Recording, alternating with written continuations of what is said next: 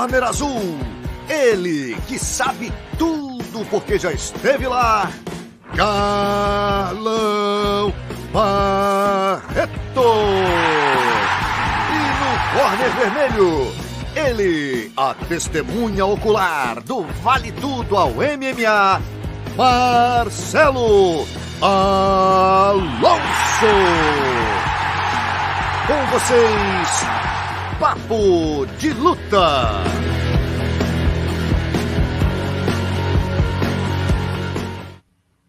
Boa noite, rapaziada. Entrando no ar, a edição número 60 do nosso Papo de Luta. aí, né, semana quentíssima aí, tivemos muitas zebras, final de semana marcados por zebras aí no Bellator 282, no PFL, vamos falar também do UFC Ganro, Sarukiando, Polares, Mundial de MMA Amador, do UFC 276 que ocorre no próximo sábado aí com duas disputas de cinturão e o nosso é, Alex Poitin enfrentando aí o Sean Strickland.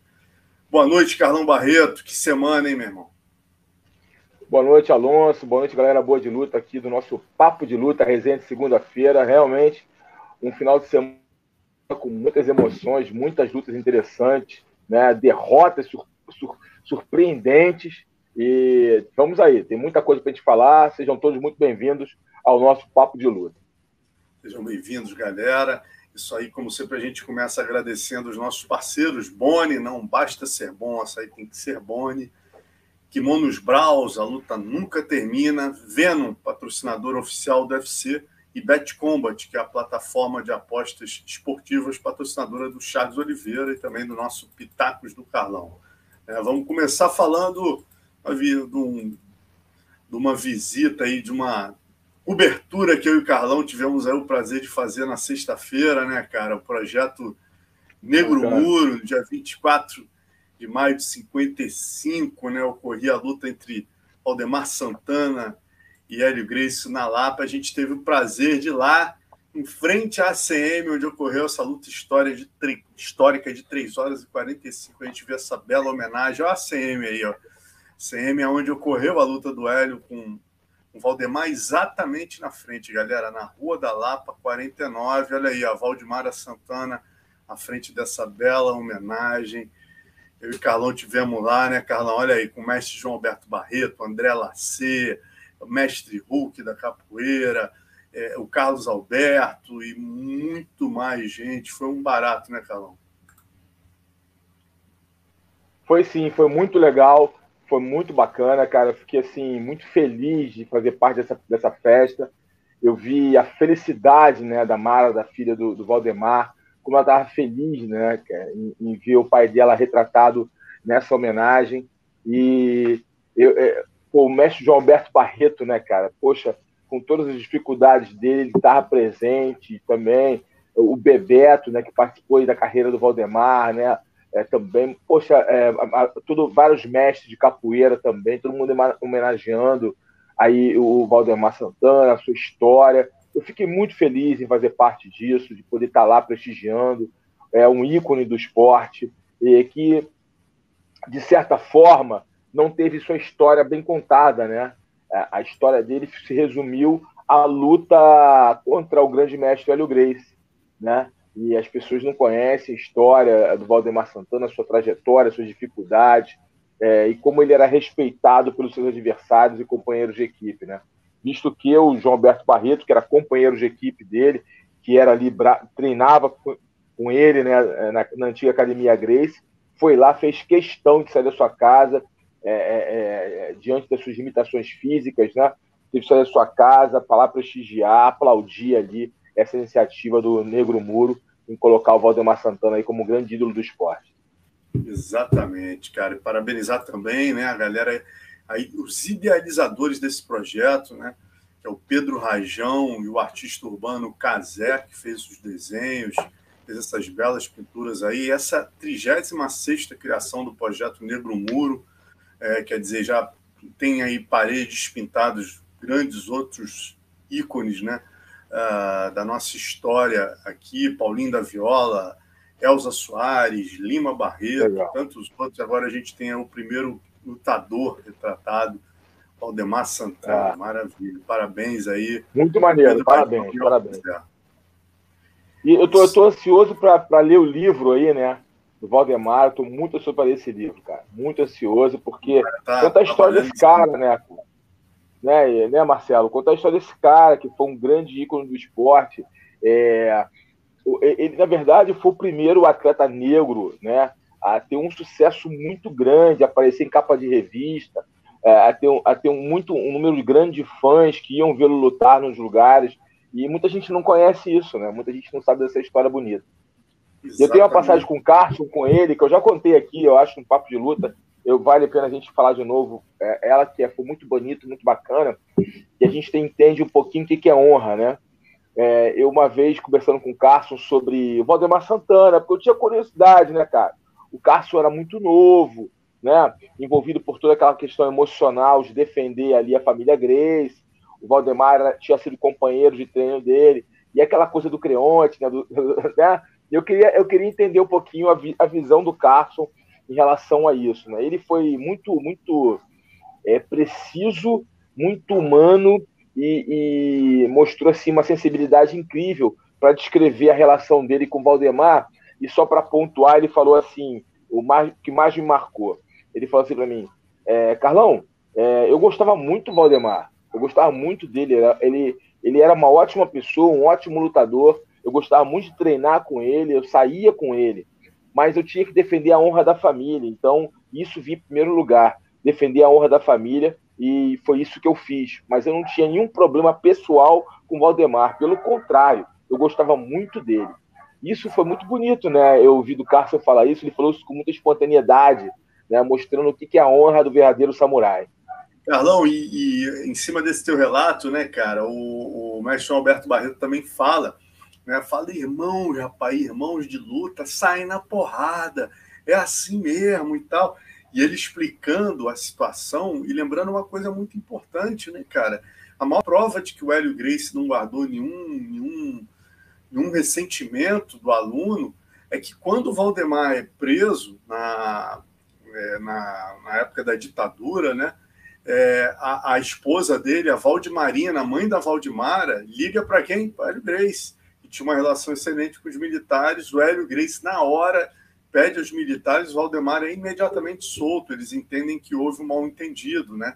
E um outro momento, a Valdemara sempre me conta que quando o Hélio ia visitar o Valdemar, o Valdemar em Brasília, o Valdemar falava: arruma tudo, minha filha, que a gente vai receber o mestre. Quer dizer, que tinha um carinho, um respeito monstruoso pelo Hélio Grace.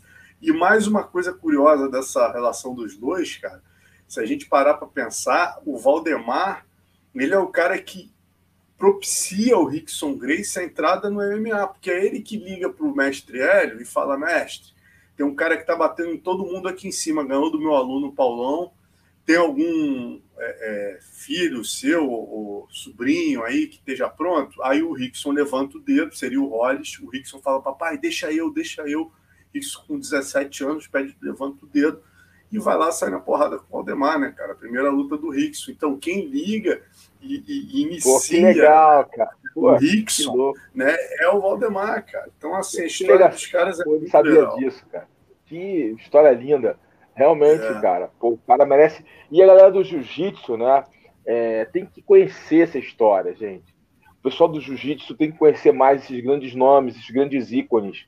Não é possível que a comunidade do jiu-jitsu, os professores de jiu-jitsu, não tenham esses caras na parede de suas academias, não tenham ali é, é, contando história do jiu-jitsu. Não, tem que ter, cara. É um absurdo você não entender isso, você não vivenciar, não viver a história do esporte que você tanto ama, entendeu? O porquê que é, a minha geração, por exemplo, é, lutava o, o, o, Vale Tudo para defender a honra do jiu-jitsu. Por causa desses caras aí, por causa do mestre Hélio Grace, o Carson Grace, o Carlos Grace, do Pedro Metério, do João Alberto Barreto, do Hollis. É, entendeu? É, por causa desses caras, é porque a gente tinha que defender a honra, defender a honra do jiu-jitsu, a gente tinha que defender o que esses caras fizeram, velho. Entendeu? Era pelo Exatamente. legado desses caras que nós saímos na porrada de graça, praticamente. Entendeu? É, era por legado desses caras. A galera de hoje em dia tem que entender isso. Tem que entender, tem que viver isso. Então, quando um lutador de jiu-jitsu entra no ringue, Irmão, tem que lutar com o coração, com amor, com, com a garra, sabe? Eu, desculpa eu falar de forma emocionada aqui, mas é verdade, cara.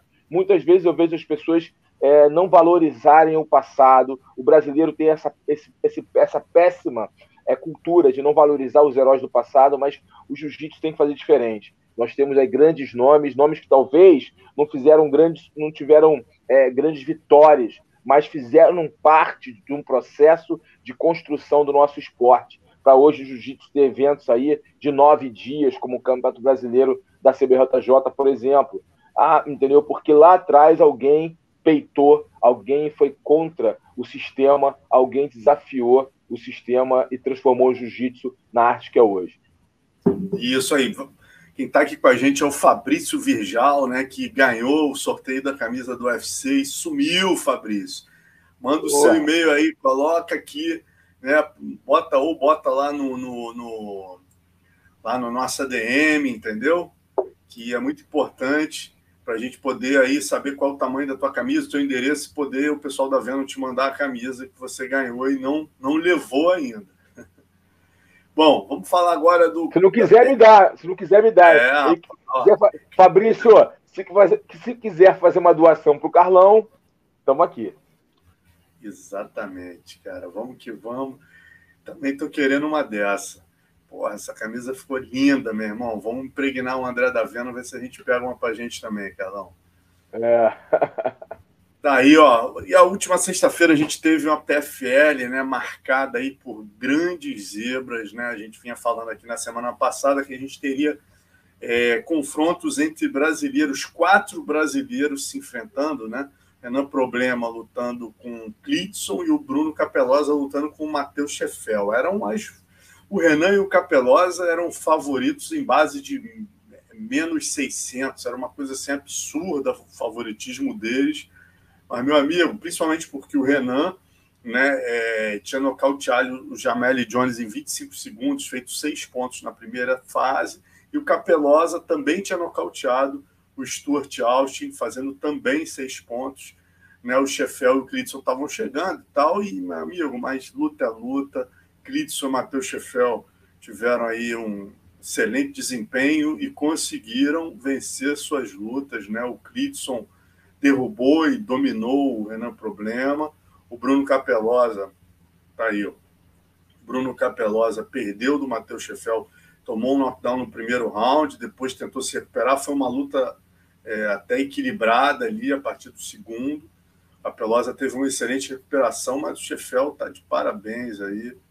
Né? Parabéns. Aluno Cristiano Marcelo, né, cara? É, aluno Cristiano é, Marcelo, cara. É, que, pô, dureza esse garoto aí. Eu não conhecia ele, não, cara. Dureza, dureza o Chefel. Parabéns, ótima performance diante do duríssimo campeão, atual campeão Bruno Capelosa. O Bruno é duríssimo, cara, é nocauteador, cara, o cara é perigoso, o cara trocou pau pau com ele.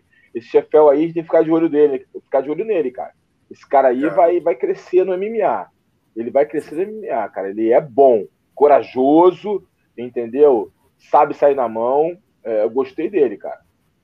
Agora, essa, essa definição que foi curiosa, né, Carlão? Você vê o que é o que a gente tem falado aqui toda semana, né? A PFL tem peculiaridades é, realmente que fazem desse evento um evento é, diferente de todos os outros. Você vê, o Capelozzi e o Bruno, né, o, perdão, o Bruno e o Problema, e o Renan Problema, né, venceram, fizeram seis pontos, nocaute no primeiro round. Então, praticamente garantiram, mesmo com a derrota, a passagem para a segunda fase. O Clitson, olha que coisa, cara. O Clitson fez a mesma pontuação de ambos, só que no critério de desempate, né, que era o maior número de decisões, o Clitson perdia, porque ele venceu as duas lutas por decisão. Né? Então, o Renan e o Capelosa ficaram, e aí, meu amigo, ficou definido da seguinte maneira: a, os playoffs do peso pesado. Né? Denis Goltsov, o russo, que fez nove pontos, né? venceu as duas primeiras lutas, pega o Bruno Capelosa, e o Renan Problema pega o Anti-Deli. Já falei hoje com o Renan, né? porque o que, que aconteceu, pessoal?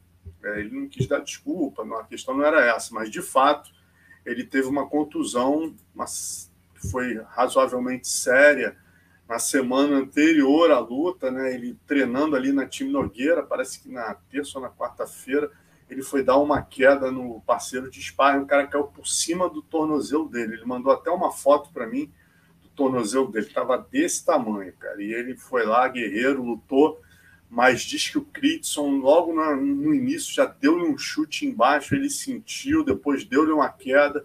Então ele realmente não pôde performar, segundo ele, da melhor maneira, mas ele espera se recuperar. Eu liguei para ele hoje para saber qual o resultado do exame, né, cara? Porque eu não sei exatamente quais são as regras, mas me parece que, poxa, se ele não puder continuar, seria justo o Clitson entrar. Mas ele disse que está é, é, tá confiante que vai conseguir para agosto, né, cara? A luta dele seria, a volta dele seria 5 ou 10 de agosto.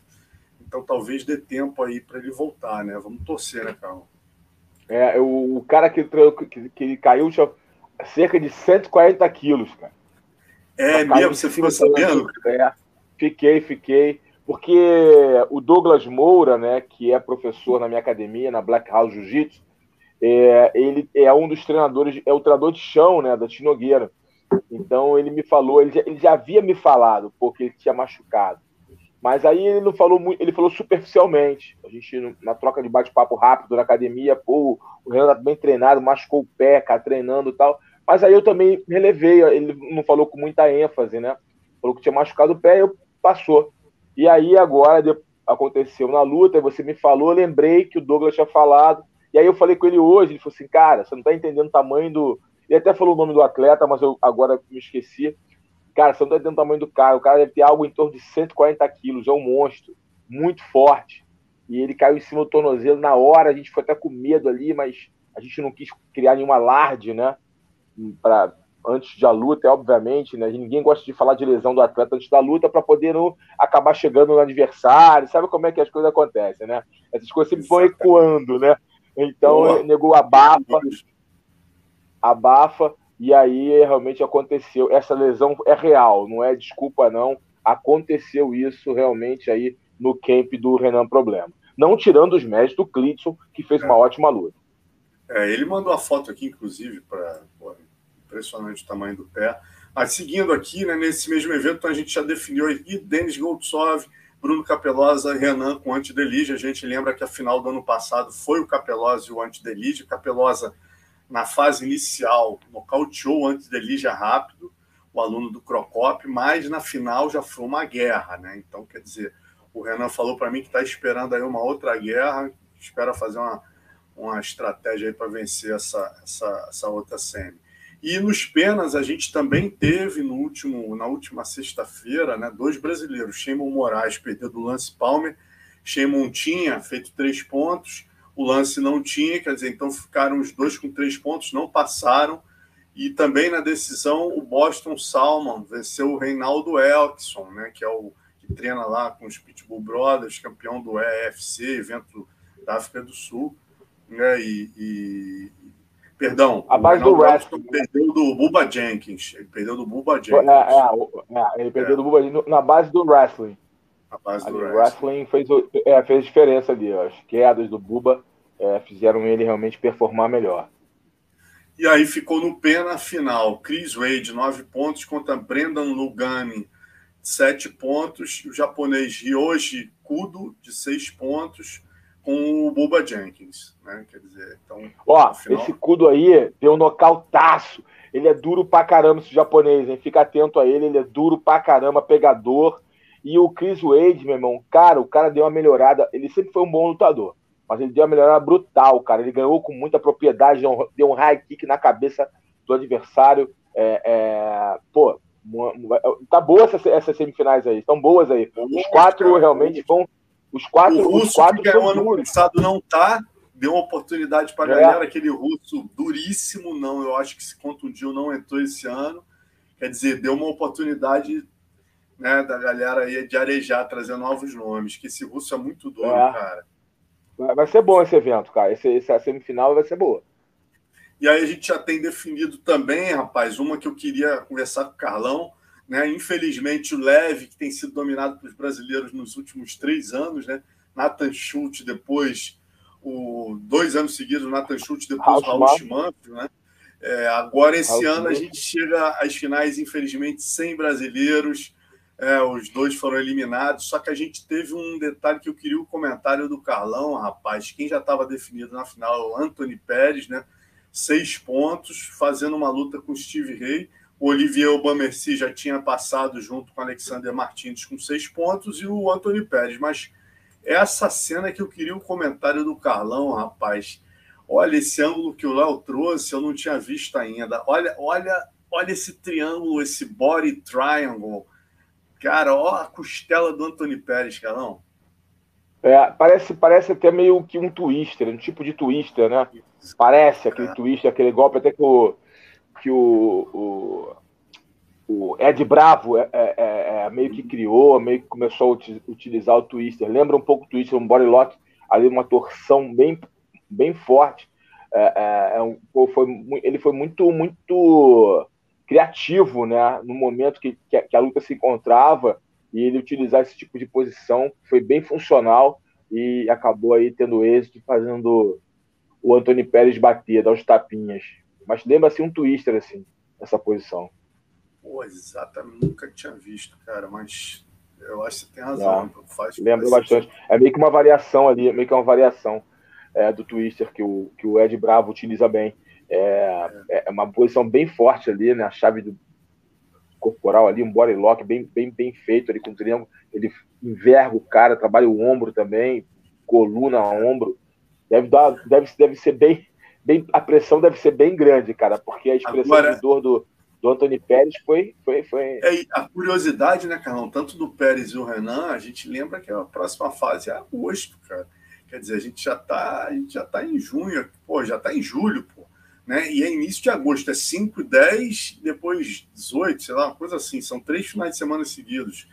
Vamos ver se o Pérez vai, vai, vai dar continuação, né, cara? Se não der, talvez volte o Raul, não sei como é que vai ser. Tô curioso. Até mandei um e-mail hoje para a assessoria da Mas PFL, ele se lesionou sério? Ele, ele se lesionou sério com essa não posição? Não sei, cara. Não sei. Eu senti que ele ah, saiu que ali. Não, acha que não? É, mas não incomoda, não. Acho que incomoda, assim, o ombro e tal, torce. Hum mas é na hora daquele chute, ele bateu rápido. Não, não, não, é. ele não resistiu muito. Se tivesse resistido, talvez pudesse ter uma sequela, mas ele, ele bateu rápido. Quando ele sentiu a dor ali, a fisgada, ele já bateu. É, é, eu creio que foi só aquele momento de dor ali, que é normal, além da frustração, né, Alonso? Pô, é, além da frustração, entendeu? E aí, mas eu acho que tá tranquilo para ele. Mas de qualquer forma, para mim, o, o, o favorito para ser campeão é o Olivier Bamacer. É, exatamente. Curiosamente, né, Carlão? A fase, os playoffs ficaram assim. Antônio Pérez, seis pontos, com Steve Ray com cinco pontos, né? Que conseguiu fazer cinco pontos, tinha perdido a primeira luta para o Martinez. E nessa, como ele finalizou no segundo round, ele fez cinco pontos. Então ficou o Anthony Pérez com o pior colocado, que é ele.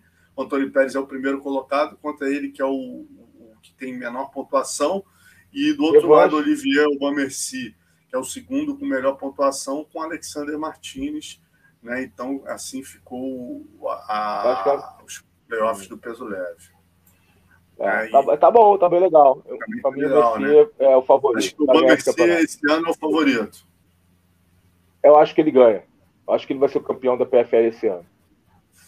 E bom, e no meio pesado a gente já havia falado, né? O Rob Wilkinson, é, é o australiano, fez 11 pontos o Delan Monte fez seis, o brasileiro. Então a gente tem aí dois brasileiros. Delan, Delante Monte com seis pontos, e o cara de sapato com nove, com o Mari Akhmedov com onze também.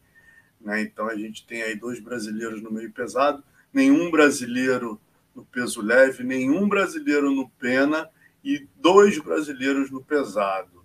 Né? E aí a gente sexta agora tem a definição aí da categoria 7-7 do feminino. O 7-7 está embolado, né? O Tibal perdeu a primeira luta, pega o Nikolai Alexakiu Kim, que é, que é russo, e o João Zeferino pega o Magomed é, Kerimov, que também perdeu a primeira etapa. Então tá bem embolado.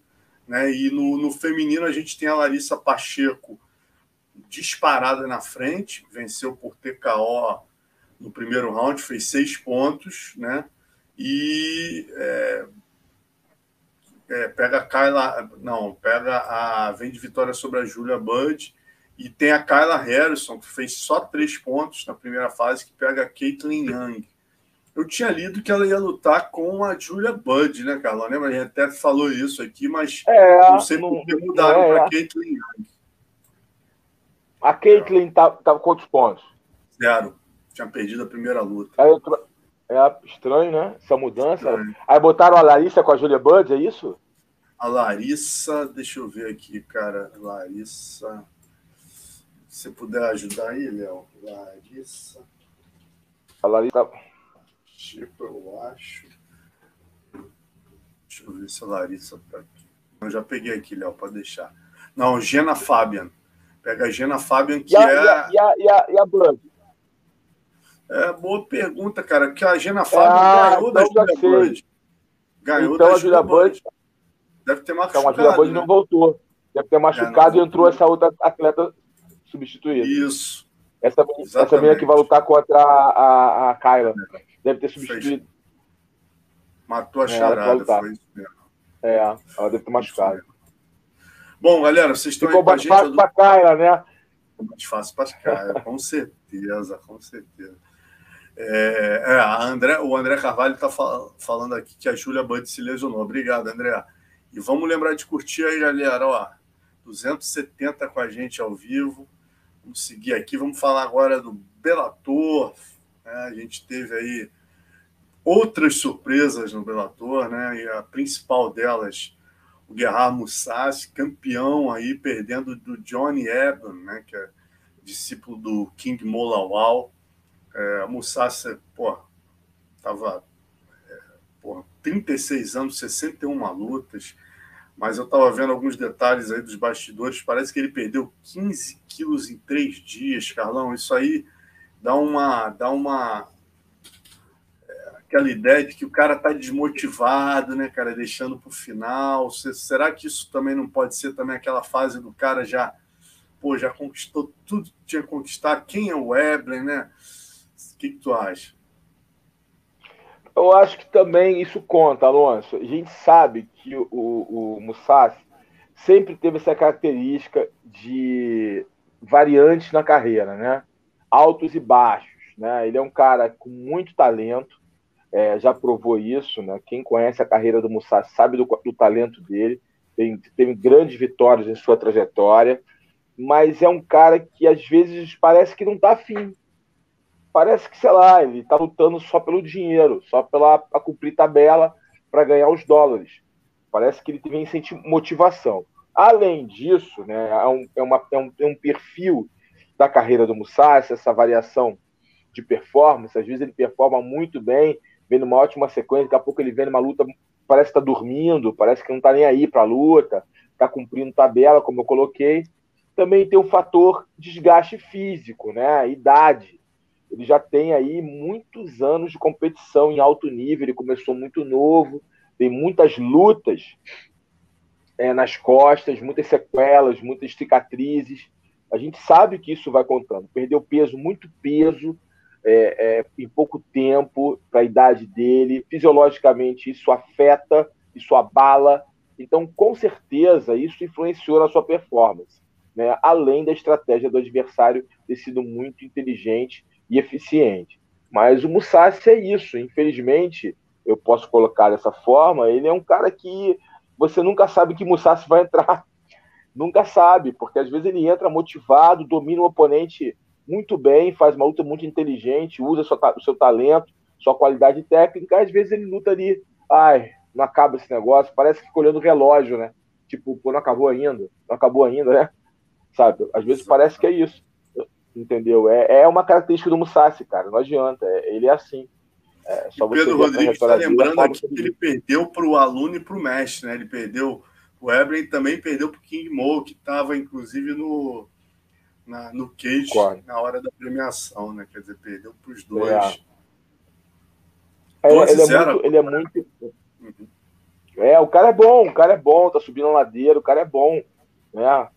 Mas, tipo, uh, o Musashi é isso, cara. Mas, tipo, a idade também tem que contar, né? O tempo de estrada, né? Muito, Quase 37 anos, anos né, Carlão? Quase 37, é, 61 luta, meu amigo. Pô, é muita luta, muita luta, muitos anos lutando. Já viu gerações começarem e pararem, entendeu? Teve gente que já come, começou, lutou, ganhou e parou e ele continua aí. Isso conta muito, né? Camps, desgastantes, golpes, nocaute, é, tudo isso vai. A gente, às vezes a gente fica pensando só no nocaute, né, Alonso? É, os nocautes do, que acontecem na luta. Às vezes o cara nunca foi nocauteado na luta, mas no treino acontece. É, é que as pessoas não falam, mas acontece direto. Tomar um pau, um no, no treino, tomar um nocaute no treino, acontece direto e ninguém fala nada, obviamente. É a vida que segue, faz parte do, faz parte do, do, do, do processo, né? E isso vai desgastando o corpo, é lógico que vai. É perda de peso, né? Isso vai desgastando, obviamente. Isso envolve a questão emocional. Ninguém é máquina. Entendeu? Ninguém é máquina. Entendeu? Eu acho que a, a, a, idade e o tempo de estrada já estão batendo na conta do, do já estão batendo na conta do Musashi. É verdade. Bom, e esse Bellator também teve mais cinco brasileiros, né? A gente teve aí o, o Leandro Rigo é, lutando no GP dos Galos, né? Perdeu aí do Dani Sabatello, perdeu na decisão. Então ficou numa semifinal o Ralphon Stott, que eliminou o Juan Chuleta com nocaute, um chute na cabeça, né? E do outro lado aí, é, ele vai, não, ele vai, o, o Stott vai pegar o Sabatello, que passou pelo Leandro Rigo, né? É, e de, do lado de lá da, da tabela vai ficar o Magomed Magomedov, que eliminou o Henrique Barzola, pegando o Pat Mix, que eliminou o Horiguchi, Koichi Horiguchi. Esse GP também tá muito bom, hein, cara? Porra, tá equilibrado. Só, Só cara duro. Só e cara a, gente, duro. A, gente ainda teve mais quatro brasileiros lutando nesse evento, né? O, o Sabah Almassi nocauteou o Michael Mendonça em 56 segundos. O brasileiro perdeu. A Ilane Joanne venceu a Alejandra Lara. Kiris Mota venceu o Dan Morena na decisão. E o Aaron Jeffrey nocauteou o Fábio Aguiar. Então, evento aí recheado de brasileiros. E agora a gente vai para o UFC do último sábado. Já estou vendo a galera aqui já perguntando o que, que o Carlão achou. Já vou jogar para ele logo esse pepino. O que, que ele achou da luta principal de Sarukian Ganro, Carlão? Quem venceu na sua leitura? luta bem equilibrada, né, cara? Luta dura, né? Você gostou da luta, Alonso? Gostei Foi muito, luta... cara dos primeiros é, rounds, olha, um dos primeiros rounds mais é, é, nitroglicerina pura que eu vi nos últimos pois é, tempos. Impressionante. Eu, eu, eu, esperava que fosse uma, uma, uma, um confronto bem movimentado, mas não esperava realmente é, aquele, aquele início tão forte dos caras, né? Vieram mesmo para decidir. E eu, eu, cara, sinceramente, né? Eu, eu vi só uma vez. Eu vi a luta do, na, ao vivo ali. Depois eu sempre gosto de ver mais uma vez para fazer uma análise mais precisa, mas dessa vez eu só vi uma vez. Eu achei o resultado justo. Eu não achei o resultado injusto, não. Entendeu? Eu achei que o, o, o Sarukian realmente venceu, mas é, a luta foi equilibrada, né, cara? Foi bem equilibrada. Eu também não vi nenhum absurdo. É, que não vi o absurdo, é. assim, o nego tá falando. É, eu, eu, eu até queria ver de novo, até vou ver de novo é, com mais calma, assim, como, como estudo, né? Como eu estudo de regra, que eu gosto de ganhou, mas eu, eu, eu vou te falar que quando vai para as papeletas, cara, eu tava assim, cara, mas o, o, o cresceu muito nos últimos rounds. Cresceu assim. no final, né? Cresceu bastante nos últimos dois rounds ali. Mas, tipo assim, é, eu, eu achei que o Sarukian conectou os golpes mais poderosos, eu acho que ele foi mais eficiente, principalmente no início da luta. Né? Eu acho que ele foi mais eficiente. E, e, e analisando a, a, luta em si, apesar dos, das variações, né, das alternâncias de domínio, eu achei que ele foi, ele foi mais produtivo do que o Garro. Eu acho que ele foi, ele foi mais eficiente do que o Garro. Esse é meu primeiro olhar, olhando ali ao vivo e a cores. Né? E por isso eu, eu, eu, eu vou ver essa luta depois como estudo, diante da certa polêmica que deu. Eu vi alguns jornalistas dando pro do Garro, eu vi essa polêmica toda, eu, eu não tive tempo ainda de ver como estudo. Eu vou ver como estudo, e depois a gente pode até voltar a falar, quando a gente falar de regras aqui, falar dessa luta de novo, para a gente pontuar round a round, até para a gente falar sobre, mais sobre regra e, e, elucidar algumas pessoas sobre dinâmica de regra entendimento de arbitragem, que as pessoas vão muito ali é, no, no, no na, na, empolgação da narração, né? A narração empolga muito e às vezes você não consegue enxergar alguns nuances porque a narração te influencia, né? Então eu, eu até quero ver essa luta depois com calma para fazer uma análise mais fria da luta. É um, é um, compromisso que eu tenho aqui com a galera do Papo de Luta para poder analisar de novo essa luta, porque criou tanta polêmica. Toda luta tem muita polêmica, eu gosto de ver mais de uma vez e pontuar ali sem, sem o som, sem o áudio, né? Para poder ninguém não ter influência. Então eu tiro o áudio e vou pontuando a papeleta ali, pá, pá, anotando o número de golpes que eu vejo que são significativos. Porque eu, por exemplo, um, só para aquilo, é, é, para pontuar algo importante aqui na hora de você analisar.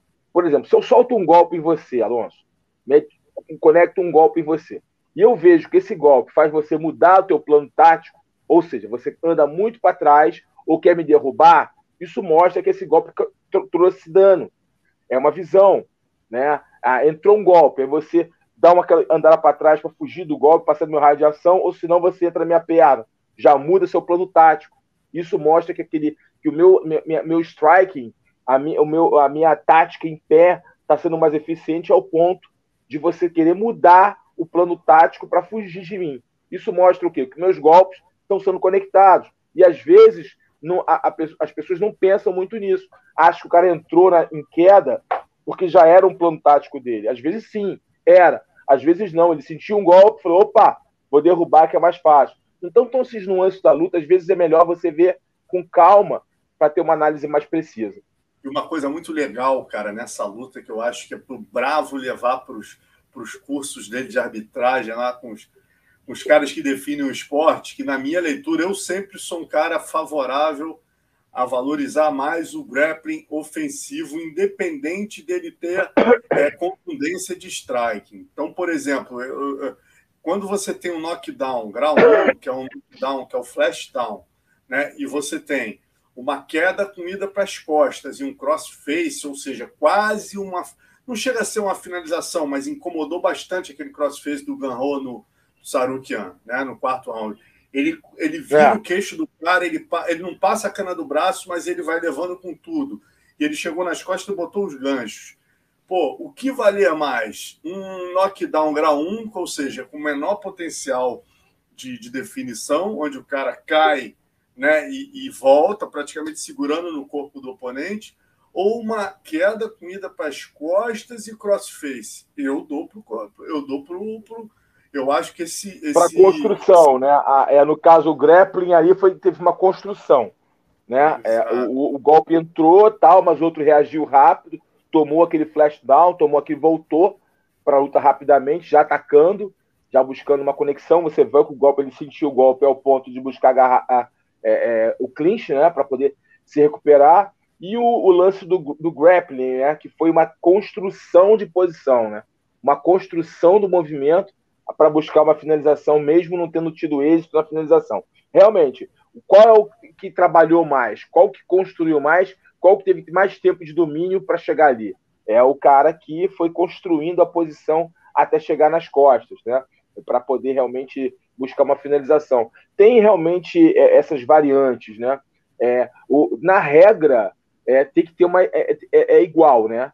É, na regra, existe uma equiparidade entre o domínio no solo, do grappling, perdão dizer, e o domínio do strike é, existe, mas na prática isso não é uma coisa que a gente vê, né? Eu acho que o olhar do juiz, da maioria deles, ainda é muito valorizando a mais o, o estrago mesmo do golpe, é. né? Soco, Mas isso que eu achei legal dessa luta, cara, eu tenho percebido uma mudança nesses caras mais preparados, né? O Chris Lee, o, os caras que, que fazem o curso de atualização, os caras estão dando mais 10 a 8, os caras estão começando a valorizar mais grappling. Isso é sinal de que está havendo uma discussão, né, Carlão? Os caras estão tentando evoluir. Pô, cara, há tempos atrás, pô, o grappling efetivo era, pô, que grappling é o cacete, tá? Hoje em dia os caras já estão é, começando a valorizar, olhar com, com respeito, assim, o grappling. É, né, é, é, eu, é, é, não, perfeita colocação. Mas eu acho que o, o é, mais é o entendimento de, do, da, da luta agarrada mesmo, né? Sobre o perigo real que a luta agarrada proporciona. Né? Porque talvez falte a muitos desses caras treinarem o jiu-jitsu, por exemplo. para entender ali o que, que é o dinamismo da luta, a construção até uma, até uma finalização. Né? Talvez falte isso, mais estudo. Há muitos caras são mais velhos, né? Então está tendo uma renovação, caras mais novos, que provavelmente treinam também, então tem um entendimento maior. Porque é inconcebível um juiz não treinar uma luta. É inconcebível. Um árbitro, um juiz não treinar a luta. É inconcebível. Não, não, não tem sentido ele, poder, ele arbitrar aquilo se ele não treinar aquilo. Não tem sentido. Ele tem que treinar, cara. Ele tem que praticar, ele tem que sentir. É, é diferente de talvez esportes onde você é, só treinar o seu olhar, estudando, vendo, você consegue ali entender o que está acontecendo. Por exemplo, o voleibol, né? Não nada contra o vôlei, esporte maravilhoso. Mas o vôlei, talvez um árbitro, ele pode, ele, ele se ele entender muito de regras, ele deve entender, conhecer muito de regras, e for um cara que assiste muito, ouve muito, conversa muito nos bares, ele consegue entender perfeitamente e ser um bom árbitro ali de rede, entender o que foi que foi. Caiu na rede, não caiu na rede, ele consegue entender, né? Não tem muito que a prática ali, né? É, é, é um esporte que é um ótimo exemplo para isso, né? Se o cara ser um jogador de vôlei para ser um árbitro de rede, ele sabe o que está acontecendo. Porque... Tênis, até o tênis, até o tênis também. Um árbitro de rede, meu irmão, não tem sentido. Ele, ele não precisa ser um tenista para entender. Ele é só estudar ali o tênis. Né? Agora, um, um árbitro de MMA, ele tem que entender daquilo. Não adianta. Um árbitro, um juiz, principalmente, ele tem que entender. O árbitro de MMA tem que entender de luta, porque às vezes o corpo do cara vai dar leitura para ele se o cara está in ou out, está dentro ou fora. É, o posicionamento dele, ele tem que se posicionar para atrapalhar a luta, porque se ele se posicionar errado, o cara pode bater nele e atrapalhar uma luta. Então o cara tem que entender o que está acontecendo ali, como eles estão, a dinâmica da luta. E o juiz também tem que entender as variações para poder realmente é, saber pontuar, saber analisar a gravidade, a intensidade é, e a eficiência dos golpes ou das posições é, que são feitas. Eu concordo nesse aspecto. Eu, eu, eu, eu acho que eles têm que mais treinar mais grappling, uh, uh, buscar seminários, entendeu? Para poder aprender, para poder evoluir, cara. É importante a evolução, porque um cara pode atrapalhar a carreira de um atleta. Imagina um cara invicto aí, uma luta dura, ele, ele, ele perde invencibilidade porque um cara interpretou errado por não conhecer ali as dinâmicas da luta. Por isso, o juiz e um árbitro eles têm que ser exímios conhecedores das regras e também entender a dinâmica da luta. E para entender uma dinâmica de luta, tem que treinar. Não estou falando treinar MMA, mas treinar um jiu-jitsu, treinar um muay thai, treinar um wrestling, treinar um judô. Tem que treinar, porque só o toque, só o conhecimento de quem treina é que pode falar o além, né? o fora do óbvio. Tem que ter uma graduação mínima, concordo. O Bravo mesmo fez um livro falando com a gente. Mas, bom, vamos seguir aqui. É, Ganro pediu o, o Gate, o Tsarukian pediu o Dan Hooker. Não, o Tsarukian não pediu ninguém. Eu que ia sugerir o Dan Hooker para ele aqui, que ele. O, Boa luta. né? Ali, 13 terceiro, Tsarukian deve ficar no, no lugar do, do Ganro, que é o 12 segundo. O Ganro deve subir para 11 primeiro. Ganro pediu o Gate. Né, o, o, o Khabib Nurmagomedov fez um elogio a ele, ele ficou amarradão, falou: Tenho certeza que em breve você vai lutar com você vai me encontrar de novo aí, né? Enfrentando provavelmente o Makachev. Aí ele ficou todo amarradão aqui. E, e vamos falar do Sham, Shavkat Rakhmonov. Carlão já previa aí, né? Já no Pitacos da semana passada previu que ele venceria, mas mais uma vez o que assusta, né, Carlão, é a maneira dominante como ele pega um top 10, né? como ele pega é, aquele, a, o Li Jingliang, o Neil Magny, caras duros aí que lutaram com tops da divisão e tira para nada, né, Carlão? O cara não vê a cor da bola, né? Lá. Ah, esse cara aí, Alonso, você, me, você que foi a primeira pessoa a me alertar sobre esse cara. Você foi o primeiro cara a falar sobre ele para mim que eu comecei a olhar. Ele é diferente, cara. Não adianta, tem lutadores que a gente tem que olhar. Esse cara é diferente. Não é criar um hype em cima dele. Ele é diferente. Entendeu? Ele, ele, ele é completinho, ele é grande, ele é atlético, ele é focado, ele, ele, ele, ele se impõe de uma forma impressionante diante de adversários duros, experientes. É um cara que a gente tem que ficar de olho sim nele, porque esse cara vai crescer muito dentro da organização. E eu falei com o Durinho hoje, né, Carlão? Quando eu vi o Henry Ruft no corner desse cara, eu falei, Deus que me perdoe, o bicho é duro para doer, né, meu irmão? Bom em pé, bom no chão, tem uma envergadura anormal para divisão. Anormal para divisão. O cara ainda tá treinando com o Henry Ruft. Aí eu mandei um, um áudio aqui pro Durinho, o Durinho me respondeu, falou, é, Alonso, ele é o terceiro camp que ele faz com a gente.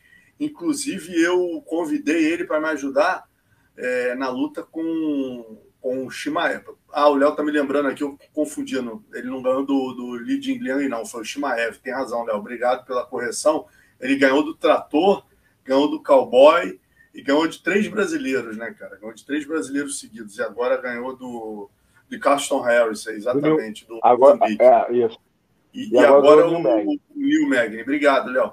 Mas aí o Durim me disse que, cara, chamou ele para ajudá-lo para a luta com o Shimaev, né? Falou que realmente ele é impressionante, treina muito bem, o bicho é em todas as áreas, mas ele tinha acabado de ter o filho, não pôde ajudar o Durinho, que o Durinho falou super bem dele, que assim, o moleque é super gente boa, na dele, não, porra, super tranquilo, assim, todo mundo gosta dele na academia, mas o Durinho falou, é para ficar de olho mesmo que o bicho é duro. É duro mesmo, impressionante, cara, ele me impressionou. Eu até achei que eu, eu, eu, eu, eu tinha meio que certeza, né, entre aspas, que, o Neil, que ele, ele venceria o Neil Magny. Mas eu achei que o Neil Magny fosse entregar ali um, algumas perguntas difíceis para ele, ele fosse né, mostrar a que veio. Mas, pô, impressionante. Cara diferente mesmo. Exatamente, cara. Agora tá 16 a 0. O Léo tá trazendo aqui oito nocautes e oito finalizações. É, é monstruosidade. 16 a 0, oito nocautes não tem decisão, é ou é nocaute ou 1,90m, né? Ele tem 1,90m, não é isso? É, cara, ele é, ele é bem grande para divisão. O Léo vai trazer aqui para a gente a, a medida já do bicho. 1,90m. E aí ele deve pular agora para décimo do ranking, né? É, pediu o Thompson, tem 1,85m, o Léo colocou aqui. Pediu o Thompson, que é o sétimo, o mais Vidal é o oitavo agora, ou o Nate né? É... Ah, não, não, não, não, não. Gostaria de ver ele com o Brady, só que eu acho que o UFC não é. vai pegar dois talentos que estão invictos, né, é. né, cara, jogar e queimar um contra o outro. Não. Mas é o Sean Brady 15 Não é a hora, não é a hora.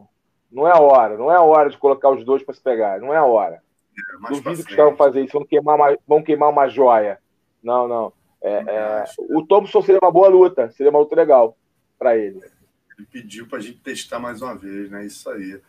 Bom, e com mais uma vitória, ele está chegando aí no pelotão da frente, que tem Vicente Luque, Belal Muhammad, Gilbert Burns e Kamzat Shimaev, né, cara? Porra, com certeza esse cara aí, vamos ficar de olho que em breve é, vai trazer mais durezas aí pra gente. Estou curioso para ver esse cara com os top 5 da divisão ainda. Ainda tem um Kobe ali, né? Tem uma galera boa ali para ele, ele ser testado. É, ainda tem uma galera. Acho que é, se ele continuar nessa, nessa crescente, pegando os caras é, ali medianos tal, e subindo, acho que é o caminho é esse, sem muita pressa. Ele me é parece não ter muita pressa. Exatamente. Bom, e falando aqui dos outros destaques do evento, Thiago Moisés com Cristo Diagos, né? Vindo aí o brasileiro vinha de duas derrotas para o Islam Makachev e por Joel Álvares, né? É, se recuperou aí com uma linda finalização que valeu inclusive o bônus da noite. Léo jogando para a gente aí a finalização. Porra, Carlão, essa a maneira como ele abraçou o cotovelo ali, né, cara? O, você que conhece aí tecnicamente, eu achei essa parada maneira ali, técnico pra caramba ali, né? Ele não fez aquela. Foi, ele não fez o desganagalo, ele foi com a mão lá no outro cotovelo, né, cara? E exatamente, foi muito inteligente ali, ele, ele, ele bota uma pressão, ele faz uma asfixia, o mesmo tipo de asfixia, o mesmo tipo de constrição, e, e, e, e evita a defesa, dificulta a defesa do adversário. Muito bom, foi muito inteligente, Thiago. Legal, legal, se recuperando aí, né, depois de duas derrotas. E outro também que perdeu, né? Vitória rápida, inclusive, né? Vitória rápida, né? Vitória rápida, cara, um minuto e pouco né? Tirou onda, realmente. Tomou conhecimento, não tomou conhecimento, não tomou conhecimento. Fez um jogo, gameplay extremamente bem feito. Exato. Infelizmente, Rodolfo não, né, cara? Como a gente já previa, luta dura. Você no Pitap semana passada disse que seria uma luta dura para ele. E eu vou te esperar que eu esperava até. Pô, eu, eu, eu tava mais preocupado com essa luta, cara, que eu vi uma luta desse. Vi três lutas do Curtis, né, cara, estudando para a semana passada, lá para a transmissão. Eu fiquei muito impressionado com a mão direita desse cara, mas o, eu achei que o Rodolfo já deu uma melhorada, assim, Carlão, no sentido de misturar o, o MMA e conseguir levar a luta para o final. Eu, eu vi até como uma coisa positiva ele ter chegado ao final contra o Curtis aí.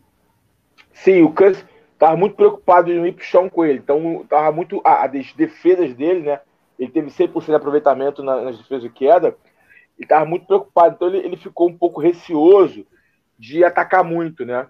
Então, ele ficou mais esperando ali para contragolpear tal, é, e não se expor né? Trabalhou muito golpes ali na linha de cintura para ir minando o gás é, do, do, do, Rodolfo e foi, teve muito êxito nisso, porque o Rodolfo se desgastou muito nas tentativas de queda. Né? O Rodolfo se frustrou muito né, na tentativa de queda. E realmente o Rodolfo melhorou na parte em pé, isso é visível, está um pouco mais confiante, não, conseguiu até conectar um jab direto bonito, né? Bem soco em linha bacana, que ele golpeou na cara do, do Curtis. E o Curtis fez uma luta inteligente, entendeu? Foi golpeando, foi, foi minando o, o, o, o Rodolfo, frustrando o Rodolfo. Tanto que no, no final o Rodolfo estava muito cansado, começou a entrar nas pernas sem muita precisão, é, ficou um pouco perdido no, na, na luta. Mas o Rodolfo se comportou bem no que tange a luta em pé, a transição, né? Ele conseguiu aguentar ali três rounds, conseguiu ali é, é, até se movimentar melhor, andar melhor, caminhar melhor no cage, parecia mais confortável na luta em pé, não estava aquela pressão de derrubar logo.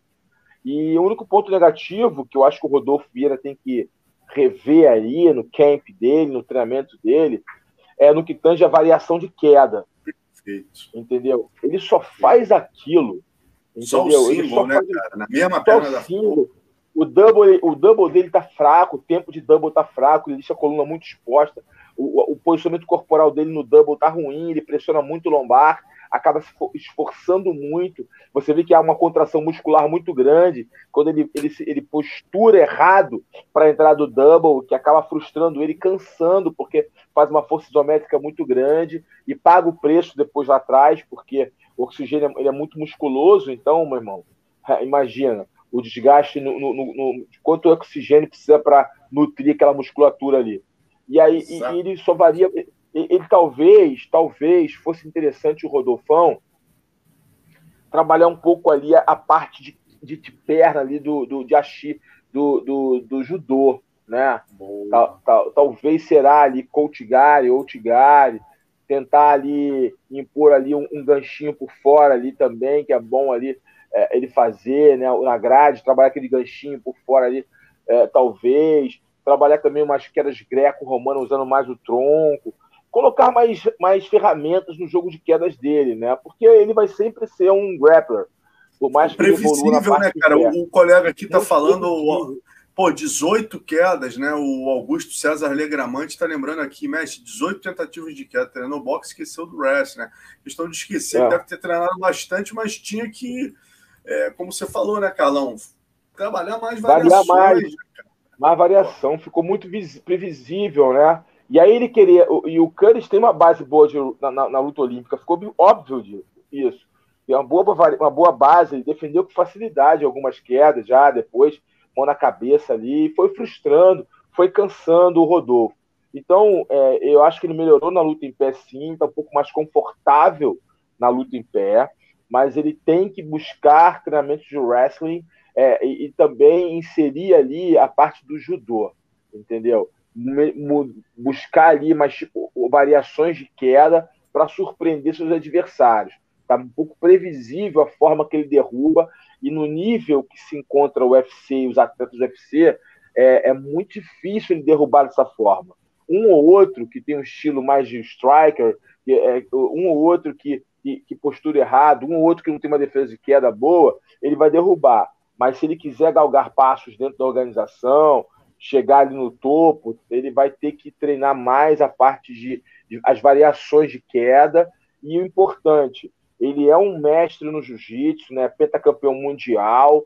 mas também até as finalizações ele tem que mudar um pouquinho ali o jogo de finalização dele. As forma, a forma de transitar do grappling ali para você golpear, tem que, ele tem que melhorar ali o ground and pound dele, melhorar essa parte de dentro da guarda, as conexões de golpe, né, o trabalhar a meia guarda ali por cima com cotovelos, não querer só buscar o katagatame, só o katagatame. É óbvio que ele já finalizou vários assim, mas tem que variar mais golpes, mais posições, entendeu? Para que ele tenha mais ferramentas para surpreender os oponentes. Está todo mundo treinando, todo mundo sabendo tudo, gente. O, não é o título mundial que vai te levar a, a, a, ao cinturão do UFC, entendeu? Jiu-jitsu, entendeu? É, isso aí te ajuda, obviamente, mas não é, não é isso que vai te levar. Se você não for um lutador mais versátil, com mais variações de golpes, com uma intensidade maior, fica difícil você dar, galgar ali passos maiores dentro da organização.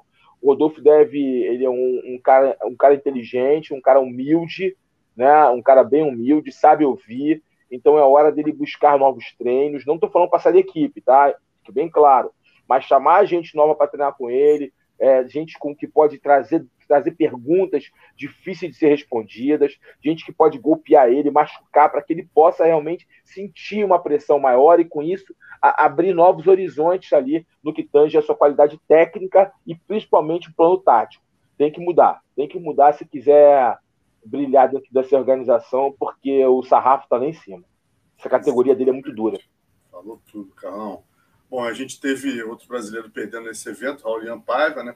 Perdeu aí casaque Sergei Morozov, né? Depois de uma sequência de três oh. vitórias, Raulian sofreu a segunda derrota seguida para o casaque Sergei Morozov.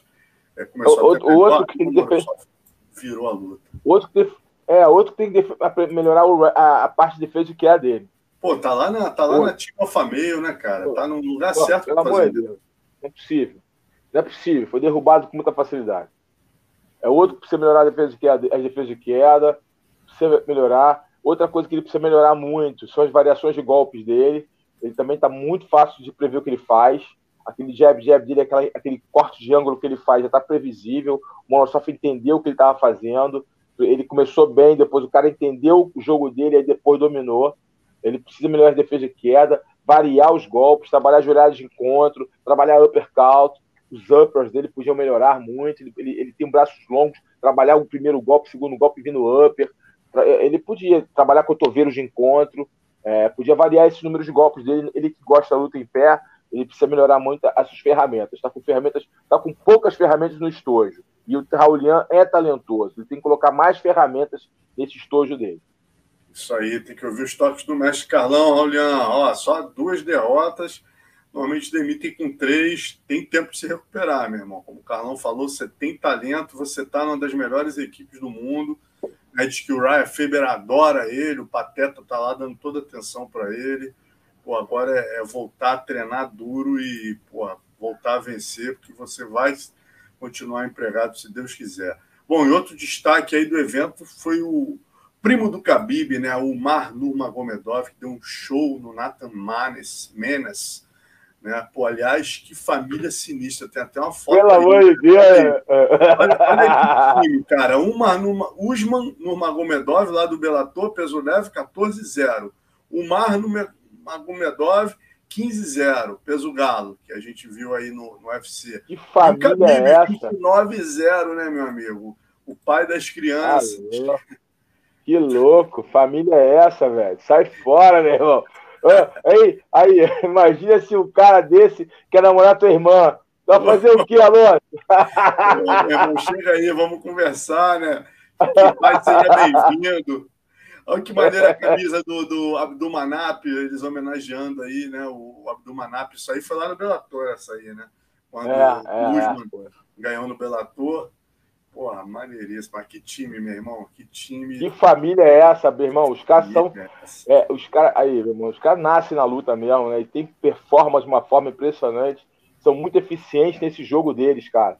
Você sabe o que eles vão fazer, mas eles fazem com tanta eficiência, com tanta confiança que fica difícil segurar. É, deu gosto de ver o Uma, cara. O cara, meu irmão, é, chutava, duro. derrubava, pô, tirou pra é. nada também. Um cara duríssimo, oponente. Duro, duro. Muito duro. Ele tirou para nada, foi para dentro, meu irmão. Sou o cara, esse, esse cage é meu e foi com muita autoridade e foi quem foi a luta. Pior, né, galera? O, o, coisa, o Dragon 9 tá lembrando aqui, o mar pior pesadelo pro O'Malley, Aldo, Merab, Sterling, o cara não tá nem no top 15, galera. Vocês veem o nível que tá o peso galo do UFC hoje. O cara não é nem top 15. Aqui, a divisão dos galos a gente tem só pra gente ver, ó. O, o 15 Adrian Yannis, que é esse que nocauteou semana passada o Falastrão. Aí, muito bom, boxer, boxer muito bom. Muito bom, mãos pesadas. Jack Shaw, 14 Sean O'Malley, 13 Frank Edgar, 11 Rick Simon, 11 Pedro Munhoz, décimo, Sonha Dong, nono, Dominique Cruz, oitavo, Rob Fonte, sétimo, Merab de Fastiville, sexto, Marlon Vera, quinto, Corey Sanhagen, quarto, é, quarto, José Aldo, terceiro, Didi Lachor, segundo, Petrian, primeiro. Meu amigo, essa... Nossa, que categoria linda, hein? Que categoria. Que categoria linda, hein? Espetacular, hein? Que e essa criança chegando lá fora, uma numa Gomedov. Nossa, cara, que categoria é essa, hein? Categoria... Só falou nome grande aí. Só falou peixe grande. Só categoria dos baixinhos, mas só peixe grande. Bom, por falar em peixe grande, vamos para o UFC 276, 2 de julho, Las Vegas, sábado que vem, duas disputas de cinturão, mas é, mais o nosso Sean Street, o nosso Alex Poitin lutando com o Sean Strickland, Pitacos do Carlão, vamos agora para Pitacos do Carlão, oferecimento Bet Combat, a sua plataforma de apostas esportivas. É, e vamos começar falando aí, né, cara? Vamos começar com a charge do Davi, que aborda exatamente. Vamos lá com a charge. Até botei aqui o boné na Bet Combat. Tá aí, ó. Aborda as duas lutas, né? O que, que é? É o, é o Adesanya e o, e o, e o Poatan né, ali por trás do cartaz, com todo respeito, temos dois grandes desafios, mas a gente já está se namorando, que é isso que a gente quer, né, meu irmão? A gente quer essa trilogia, luta bem para a gente se encontrar logo. É isso. muito Nossa, bom, muito bom. Parabéns, Davi. Muito legal. E muito o e, o, e o próprio Adesanya, né, Carlão, que até pouco tempo atrás não dava muita bola para o Poitin, não falava muito, tratava o Poitin como meu amigo, trabalha aí que eu já estou aqui há muito tempo, já entendeu que o UFC vai dar sim para o brasileiro a chance de enfrentá-lo pelo cinturão na sequência, caso o brasileiro vença o Strickland sábado, ele terá a chance. O Adesanya Malandro já começou a vender a luta, né, cara? Tem muita gente até achando que ele não está dando o exato peso ao Canonier, que ele está falando muito de Poitin, mas eu acho que já é uma questão de ver lá na frente que essa luta vai dar muito dinheiro para ele, né, Carl? É uma luta de grande expectativa, né? Pelo, pelo histórico né, do Poitin no kickbox em relação ao, ao, ao Adesanya, as duas vitórias conquistadas pelo brasileiro. E então, mas é, também eu não eu, eu entendo o, o, negócio, mas eu também não, não sei, cara. Eu não gosto muito de quando o cara fica pensando já na próxima luta sem antes ter vencido a luta que ele está marcada, né? É, olhando muito o futuro, você vê o presente. Isso às vezes pode ter um tropeço, né? Não é? A gente já Amigo, viu que Mimiá. Lembrando é... aqui, né, Carlão? O Canonia está vindo de cinco vitórias e seis lutas. A última derrota dele foi para o Robert Whittaker na decisão. O Canonia já venceu o Anderson Silva, Kelvin Gaston, Jack Hermanson, David Brent e Derek Brunson, né, cara? Então, quer dizer, não é qualquer. Pois é. Pois é, pois é. O, o Adesanya é o favorito, isso não tenha dúvida, não tenham dúvidas disso, mas se a cabecinha do Adesanya estiver lá no Poitin é, e não estiver dando o respeito, devido respeito ao Canonia, ele pode ser surpreendido, cara. O Canonia pode vir fazer um jogo, um jogo diferente, um jogo de abafa, não deixar ele lutar. O Canonia é um cara grande, um cara forte, pode segurá-lo sim, é, derrubar ele, inclusive, Canoninha pode mudar o gameplay, né? Achar que ele vai trocar e ele vem com tudo derrubando, abafando um cara grandão, cara. Tomar umas cotoveladas daquele negrão ali. Pô, deve ser brabo, velho. Você por baixo ali. E a gente sabe que o Adesanya não tem um chão é, apurado, né? O chão dele não é um chão aplicado ao MMA com qualidade. Então, é, isso é um ponto. Ah, ele é faixa roxa da Atos. Ô, ô, calma. Devagar com andor, que o santo de barro. MMA não é jiu-jitsu jiu-jitsu aplicado ao MMA é completamente diferente. Os caras podem ser muito bom de jiu-jitsu esportivo e na hora que tomar um soco na cara, se perder. Na hora que tomar uma montada, não saber defender. Então, a gente tem que entender que jiu-jitsu aplicado ao MMA precisa de algumas adequações, alguns ajustes, independente da sua equipe. Então, é importante entender o seguinte: se o Adesanya é, não tiver focado na missão, não, não fizer uma luta inteligente, estratégica, e usar o seu, o seu talento para cima do Canonia, ele pode ser surpreendido com toda certeza. O Canonia não chegou aí é, porque o Dana White gosta dele, não. O cara conseguiu vencer grandes nomes.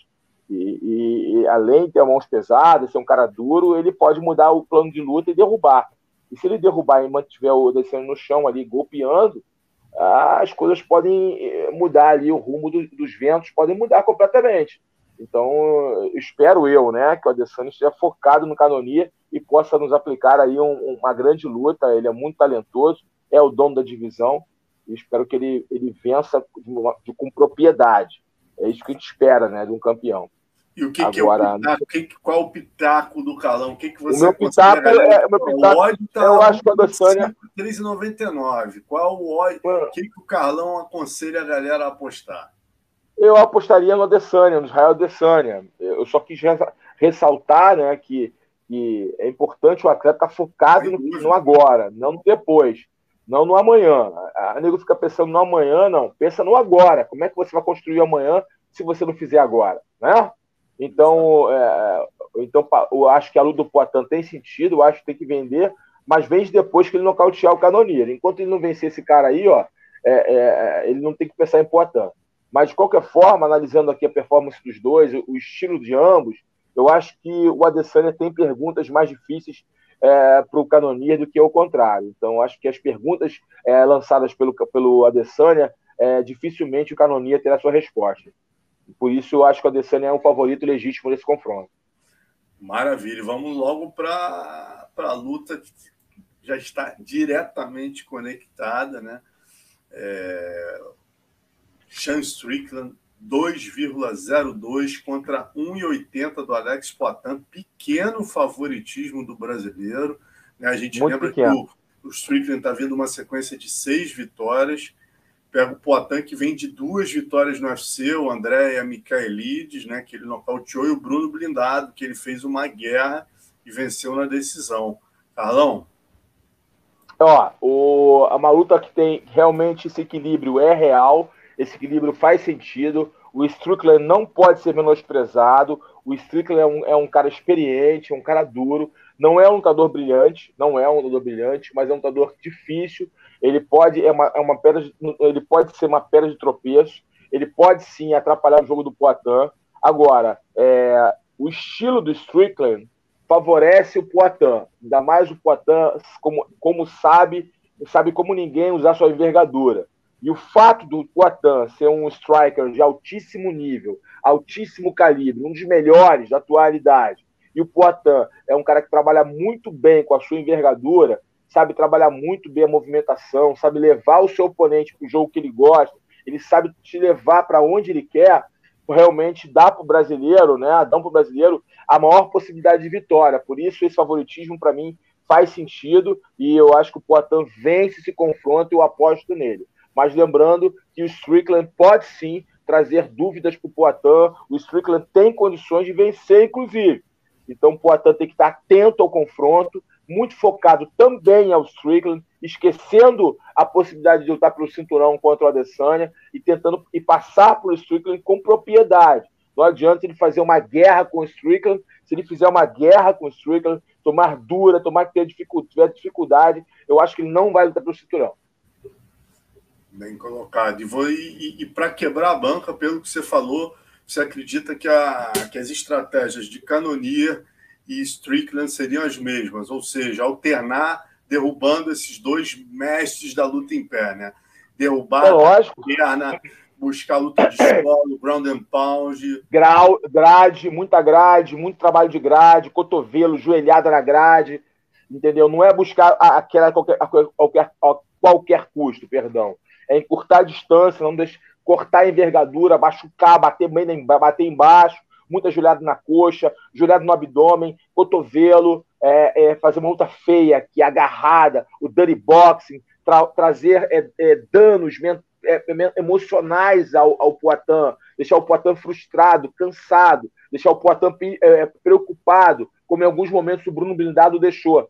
E aí ele começar a crescer. O Strickland é um cara muito resistente. Eu acho que esse pode ser o caminho para derrubar o Poitin e trazer reais danos para ele com ground and pound efetivo. Ah, o Poitin defende bem queda. Sim, o Poitin defende bem queda, mas em muitos momentos a defesa de queda treinada é sempre a mesma defesa. É o que? Defesa de double leg, defesa de single leg. Quando o cara varia ali na grade, buscando quedas por baixo, gancho, inside trip, né, o cut guard, o out guard, e variando, e aí golpeando, buscando é, é, movimentos ali é, é, de não fugir da trocação, mas fazer aquela trocação mais abafada, não deixando o cara se movimentar, traz frustração. Você não consegue aplicar o seu jogo, e isso vai minando você psicologicamente, vai tirando o seu gás, e aí o Strickland pode crescer na luta.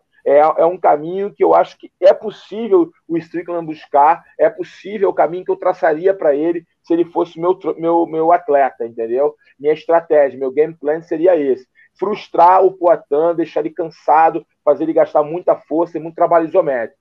Agora, o Poitin realmente é um mestre no, na, no, no que tange a achar distância. Ele acha muito rápido a distância e aplica muito bem sua envergadura. Então é uma missão muito difícil. Por isso eu acho que o Poitin favorito para esse confronto.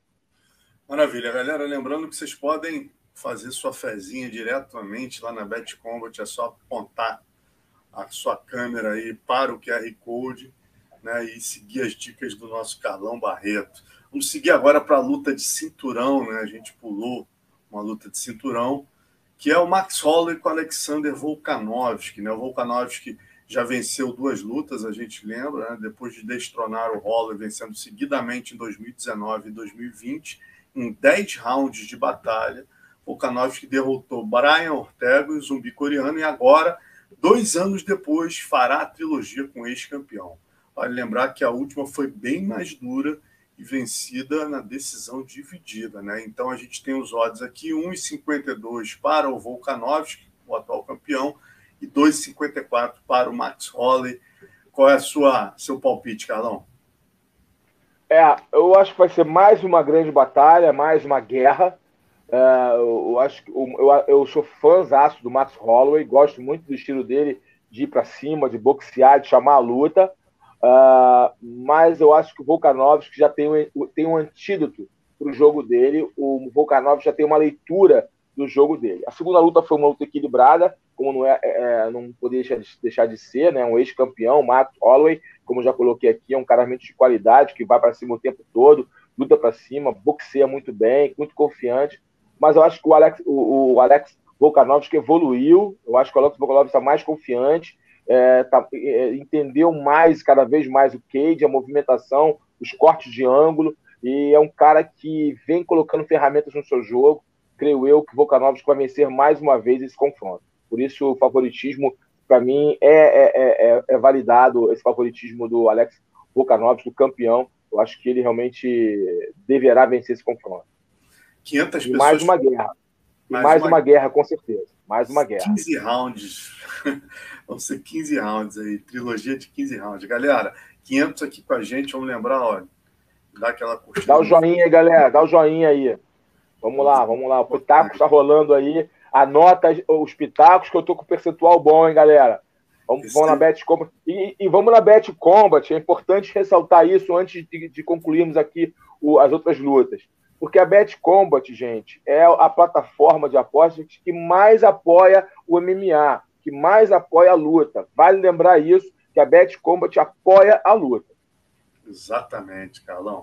Bom, para terminar, a gente tem mais dois brasileiros em ação, né? Pedro Munhoz e Sean O'Malley e André Sergipano e Uriah Hall, né? A gente tem o Pedro Munhoz é, como zebra, Carlão, no peso galo, é, ele pega o Sean O'Malley 3,20 para o brasileiro e 1,36 para o Sean O'Malley. Nossa, cara, que é, isso? Considerado por muitos o novo Conor, Sean O'Malley, que só tem uma derrota para Marlon Vera, que é o quinto, pega um, dos mais duros testes aí da sua carreira, o brasileiro Pedro Munhoz, que vem de derrota para o José Aldo e Dominique Cruz. O Pedro Munhoz agora é o décimo do ranking, né? E aí, Carlão? Rapaz, vou te falar. Vamos lá. Sean Malley é um talento do caramba mesmo, né? Tá chegando a hora da verdade para ele, né? Vamos falar sinceramente. Tá chegando a hora da verdade. Vai pegar aí o, o Pedrinho Munhoz, que é osso duro de roer. Pedrinho Munhoz que é tarimbado, tem mãos duras, tem um bom volume de luta. É um cara muito agressivo. E eu acho que é, é a hora da verdade para o Sean O'Malley. Eu acho que é uma luta para ele difícil para ele, dura para ele, uh, e, que se ele passar pelo Pedrinho, e realmente o hype dele faz todo sentido, tá? Uh, eu acho que o Pedrinho vai ser a maior dureza que ele pegou. Assim, porque o Pedrinho tem um grande volume, tem, é, vai para cima o tempo todo, vai provocar ele aos erros. Agora, o Sean O'Malley é talentoso? É, tem envergadura que lhe favorece. Isso é um ponto negativo para o Pedrinho. O Sean O'Malley vai jogar sem envergadura, a sua movimentação, a sua criatividade. Ele é um lutador criativo. Isso pode trazer algum desconforto para o Pedro, a aproximação e, e, ser golpeado. Então, é, eu, eu, não, eu não acho esse favoritismo tão grande do Sean O'Malley, tá? Eu acho mais que tem um hype em cima dele e o fato do Pedrinho vir de duas derrotas. Eu acho que está mais por aí, tá? mas realmente o Sean O'Malley é o favorito. Eu acho também que ele é o favorito. É, é mais jovem, é, tá, tá, é menos, foi menos castigado pela, pela luta ainda, tem uma, uma estrada menos castigada. Agora, é, o Pedrinho vai ser o grande teste dele, mas eu confirmo esse favoritismo do Sean O'Malley. Não acredito nesse favoritismo tão alto, eu acho que está mais justo ali, mas eu acho que o Sean O'Malley realmente tem grande possibilidade de vencer. Maravilha. E para a última luta do nosso Pitaco e do Carlão, André Sergipano, né, com quatro vitórias consecutivas no UFC, sendo três delas por finalização contra o Fabinski, Jacaré e Eric Anders. Sergipano entra como favorito contra o experiente homem-ambulância Ryan Hall, que antes de ser derrotado por Sean Strickland, sua última luta em julho de 2021, vinha de vitórias por nocaute técnico sobre Anderson Silva e Chris Weidman. Carlão, concorda com esse favoritismo enorme concordo. né, Sergipano sobre o Ryan Hall? Concordo, concordo. O, o, o Sergipano está motivado, vem de boas vitórias. O Ryan Hall é um lutador duro, sem dúvida, mas é um cara que, quando pressionado, quando você bota uma pressão nele, ele se frustra, e quando ele se frustra, ele, dá, ele te dá brechas. É um lutador que tem ali realmente qualidades, mas é um lutador que tem algumas limitações, é, é, digamos assim, psicológicas. Eu acho que às vezes ele dá uma cola a placa dele, entendeu? Quando ele é pressionado, ele fica um pouco assustado, ele fica com o jogo travado, ele não se expõe, ele só, ele só agride quando o adversário se apequena diante dele, quando o adversário dá brechas para ele, quando o adversário dá muitas, muitas é, é, é abre o jogo para onde ele gosta de lutar. E aí ele se sente confiante para atacar. Caso contrário, ele fica muito na defensiva. E isso faz juntamente. Ele, ele dá, mostra para mim que ele é um lutador que muito preocupado com a derrota. É um lutador muito preocupado eh, com a derrota, acaba não lutando. Né? Quando você fica muito preocupado em não perder, você acaba não lutando. Ele acaba não se expondo. E isso que eu vejo uma característica do homem ambulância que esse, esse apelido foi dado quando ele nocauteou dois no TUF, né, com aqueles golpes rodados, mas quando foi para a final, o que aconteceu com ele? Foi abafado, foi dominado e acabou perdendo. Entendeu? Eu acho que isso já me já mostrou ali uma característica dele, que emocionalmente é um cara muito variável, é um cara muito inconstante. E depois as performances dele no UFC mostraram isso. Então, é, apesar da vitória sobre o Anderson, já o Anderson fora de forma, né? De forma que eu digo já em decadência, né? Já não sendo mais o grande Anderson, bem mais velho, já não performando da mesma forma. O Chris Weidman também já não mais performando da mesma forma. Dão para ele, é, é, deram para ele uma certa confiança, mas depois você viu que ele perdeu pro Sean Strickland, né? É, exatamente. E, o Strickland, o Strickland logo depois. E agora vai pegar o Sergipano, que vem subindo a ladeira, motivado, finalizador, grande, com qualidade técnica para levar para o chão, com bom time de, de entrada, forte, confiante.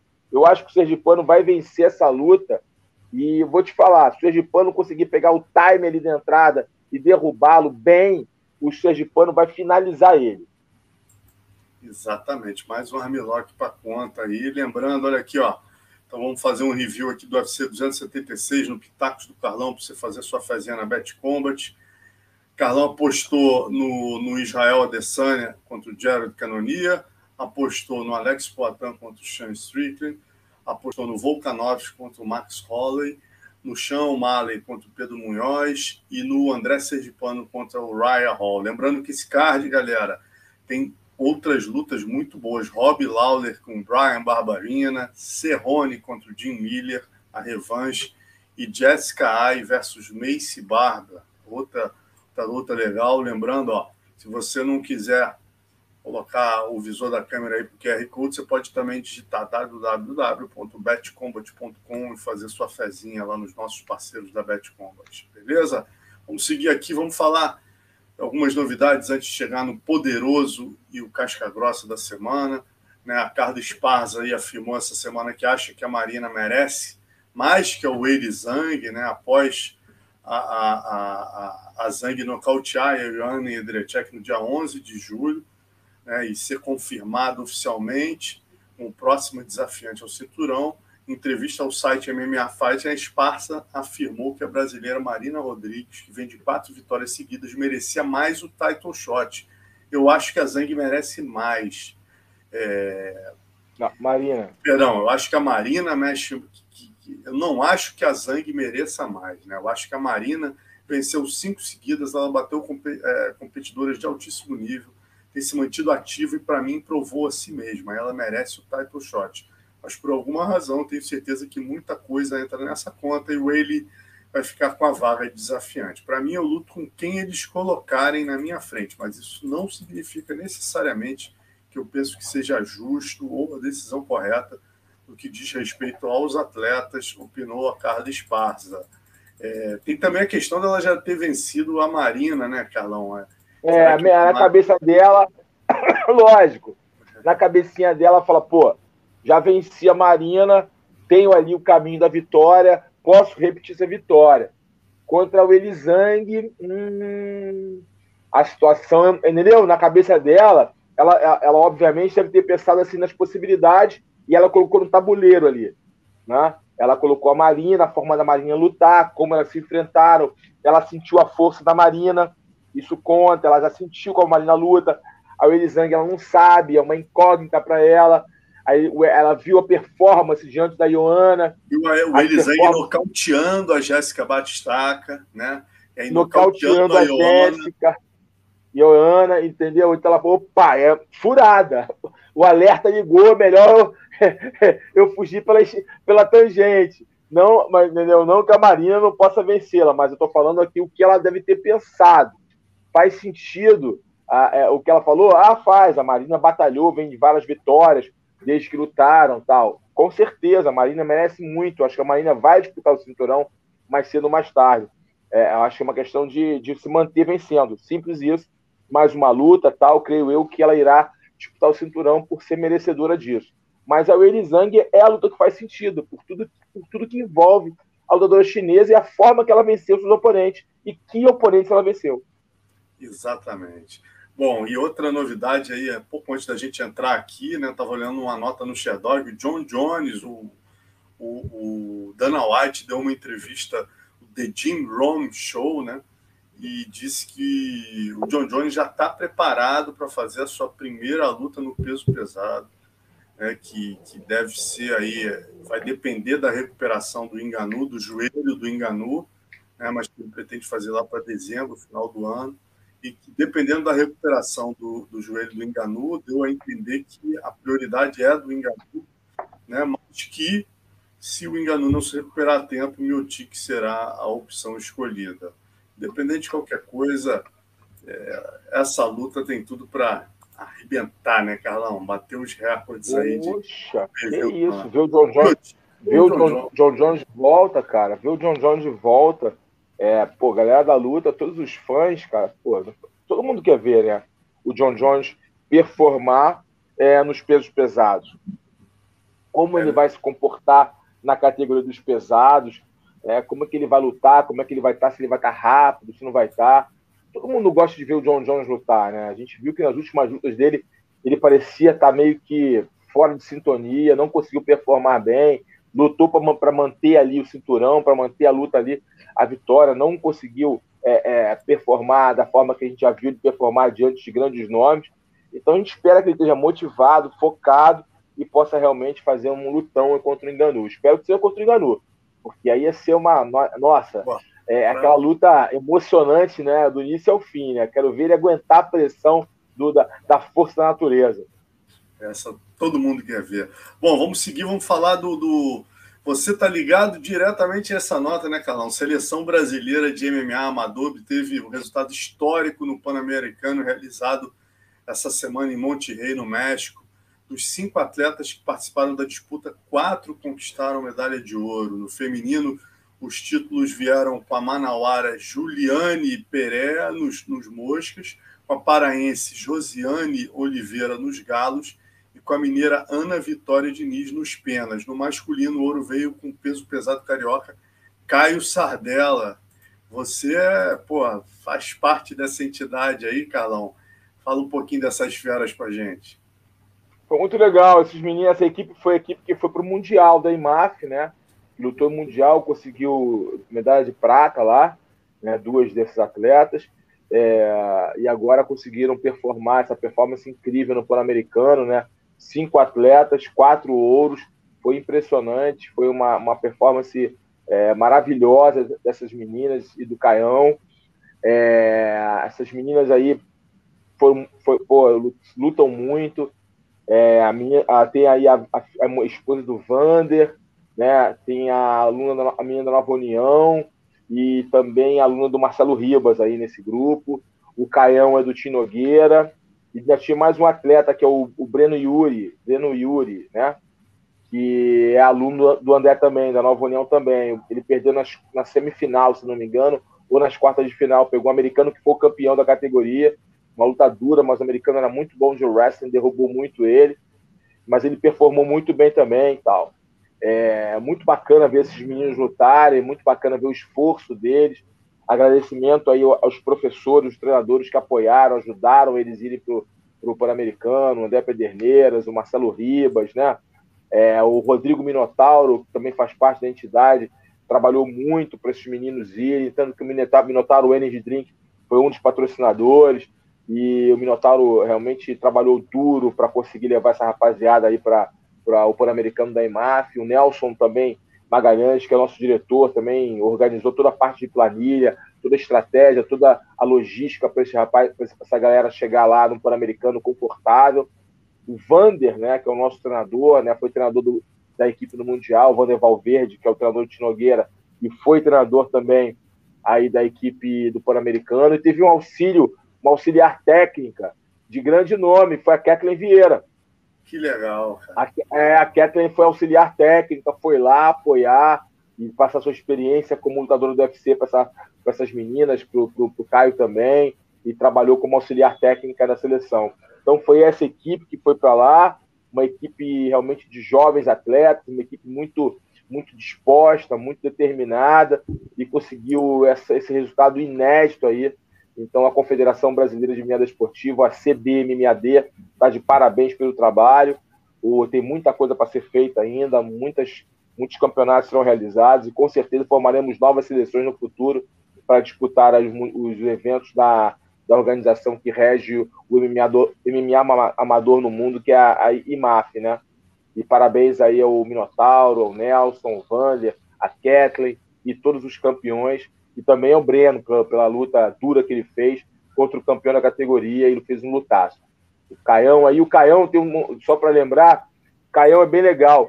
O Caião, rapaz, ele é lutador de jiu-jitsu, a mãe dele ficava falando comigo na, na, nas redes sociais pedindo uma oportunidade pro Caião. Eu falei, pô, tem que procurar uma cadeira. Ele queria fazer jiu-jitsu. Aí no início, ele ia vir treinar comigo, cara. Olha que louco mas é porque eu não lido, eu não, eu não, eu não treino ninguém para MMA, só para jiu-jitsu. Aí no meio do caminho ele falou assim: ah, eu não quero mais lutar jiu-jitsu, eu quero ser lutador de MMA. Aí procurou o, Rogério, o Minotouro. Aí o Minotouro é, deu oportunidade, levou ele lá para Tinogueira, aí pronto, na Tinogueira ele começou a crescer, evoluir, lá sob a batuta do, do Rick, monstro, e do Vander, e hoje está aí, ó, campeão pan-americano é, de MMA amador, já começando sua carreira. É, e quem sabe daqui a pouco ele está se profissionalizando.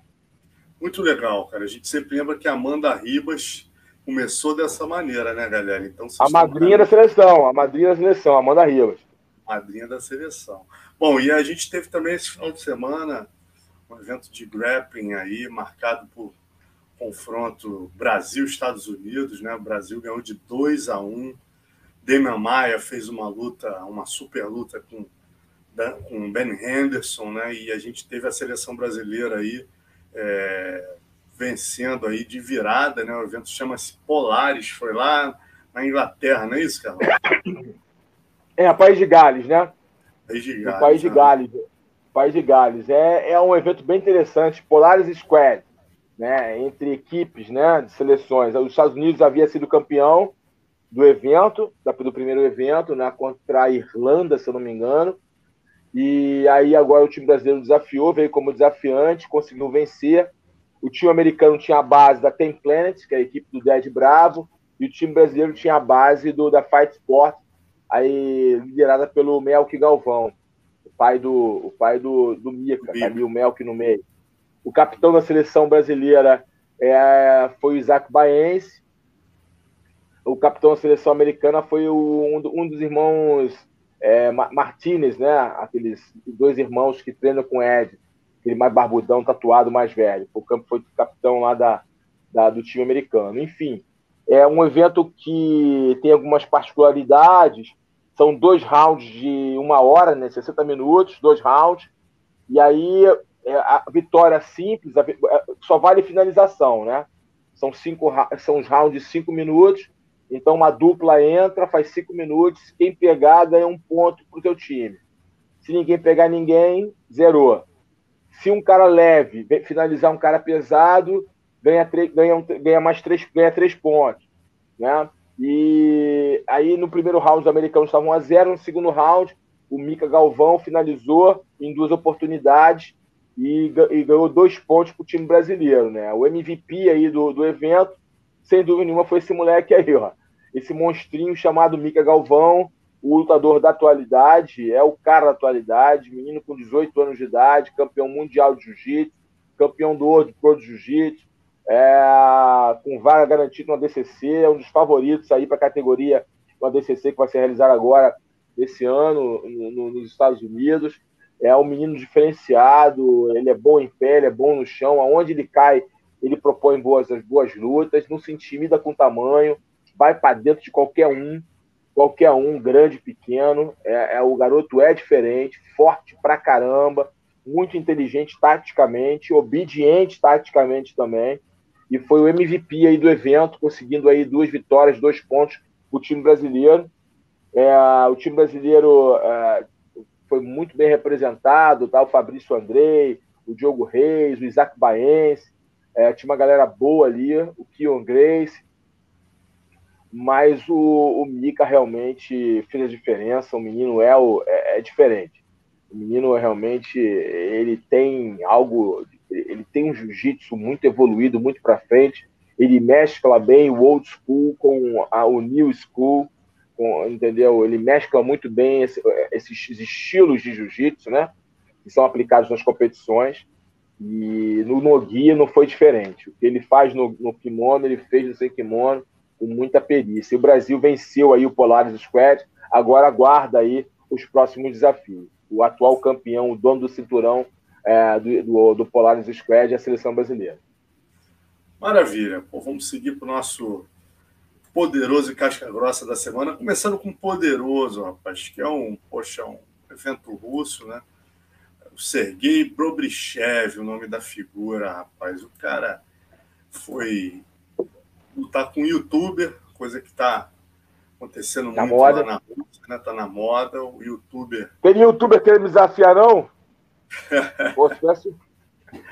Pô, mas essa aí, Carlão, vou te falar, o cara montou no outro, aí jogaram a toalha, ele levantou, empurrou o juiz, olha, olha aí essa cena. Aí desceu com as duas mãos, assim, de escala no YouTube, no cara que estava lutando com ele, que, pô, ele era 15-0, a luta já mal casada, absurdo. O Brubichev tem mais de 15 lutas, um disparate, né? É... E aí o, o o de baixo, que é o Svatoslav Kovalenko, né, acabou é, é, pô, tomando mais uma porrada, ele bateu no juiz, e depois teve uma briga generalizada e o cara foi. É, a luta terminou como no contest por conta dessa má conduta dele. Então tem que ganhar o poderosinho da semana. Infelizmente a gente não Poderosinho, poderosão. Poderosão. Poderosaço. Poderosinho, falar... você tá, você tá, você tá bonzinho hoje, né, Alonso? Bonzinho, tô Pô, bonzinho. Esse cara é poderosaço.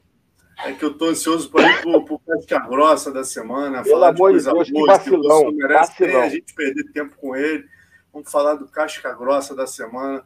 Né? Eu e o Carlão tivemos a honra de, de escolher. Vamos sair um pouquinho do óbvio, né, Carlão? Essa semana o Casca Grossa não vai ser um cara que se destacou no evento, no final de semana, no Bellator, no UFC, no PFL, não. Você é um cara que se destaca há mais de 60 anos saindo na porrada e continua né, botando para jogo e entregando seu corpo literalmente para o esporte. Léo tem aí um vídeo aí mostrando é um pouquinho, ó, esse casca grossa da pesada, meu amigo, 87 anos, o cara sai de casa de muleta, vai lá prestigiar o antigo amigo Valdemar Santana na Lapa, ainda participou da roda de capoeira, é um casca grossa da pesada, o tal de João Alberto Barreto, né, Carlão?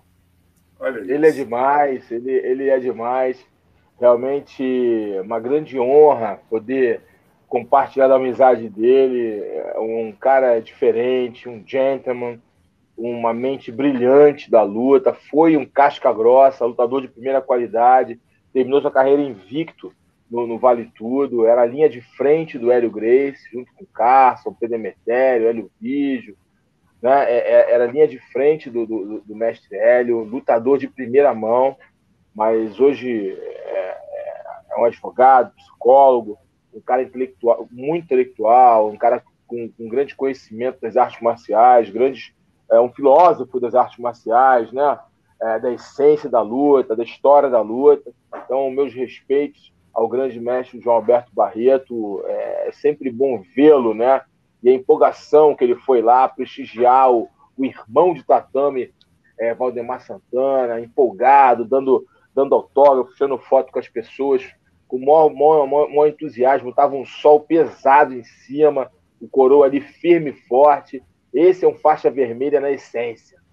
A essência, isso que você falou é incrível, né, Carlão?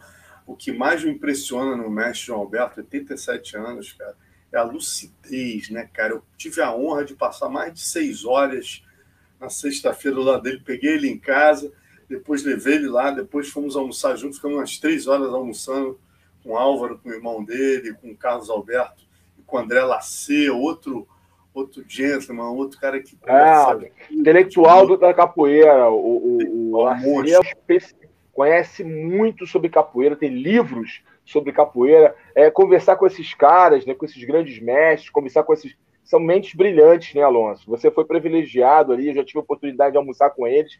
O almoço com eles é uma aula, é, é, é você tem uma aula de faculdade ali, velho. Você aprende com esses, com esses caras, meu amigo. Não é sobre Alberto luta, não. Deu uma aula vida. de psicologia, porra. Mais de duas horas falando de grandes pensadores, porra, cara. Pô. Quem curte isso, como eu, você, pô, é, é, é, prazeroso, né, cara? É você, é impressionante, cara. Pô, é um demais, cara. Você... conhecimento desses caras. Pô, e aí você, ele tem uma teoria muito legal, né, que ele fala assim, o MMA, né, Mixed Martial Arts, a mistura de artes marciais, ele fala, então isso é errado, porque se você entender o MMA na sua essência, você vai entender que as lutas não se misturam, misturam, elas se interligam elas têm uma conexão, elas fazem uma conexão entre elas. E é verdade, cara. Se você entender a parte filosófica disso, o entendimento prático, a, o, o boxe, o muay thai, o wrestling, o jiu-jitsu, eles se interligam, eles se conectam, formando ali padrões de luta e aí dinâmicas, fundamentos, valências de luta. Cara, é muito interessante se você fizer uma, uma análise mais profunda sobre MMA. Elas não se misturam realmente. Não, né? que... A luta de solo, a luta de solo, a luta de solo, a luta agarrada, a luta, a luta em pé, a luta em pé, as projeções, elas se interligam, elas se conectam. Então, o segredo do lutador de MMA ou do bom lutador é fazer essa, essa ligação entre as diferentes dinâmicas de luta, diferentes padrões de luta, se tornar um lutador completo. É bem por aí. E o legal, né, cara? O cara com 87 anos está com plano de lançar mais dois livros discutindo o jiu-jitsu greciano, o que está sendo feito. ele é o maior batalhador do, do, do, porra, da pureza do, do jiu-jitsu greciano, é. dos grandes mestres Carlos e Eri. Cara, é um barato realmente conversar com ele.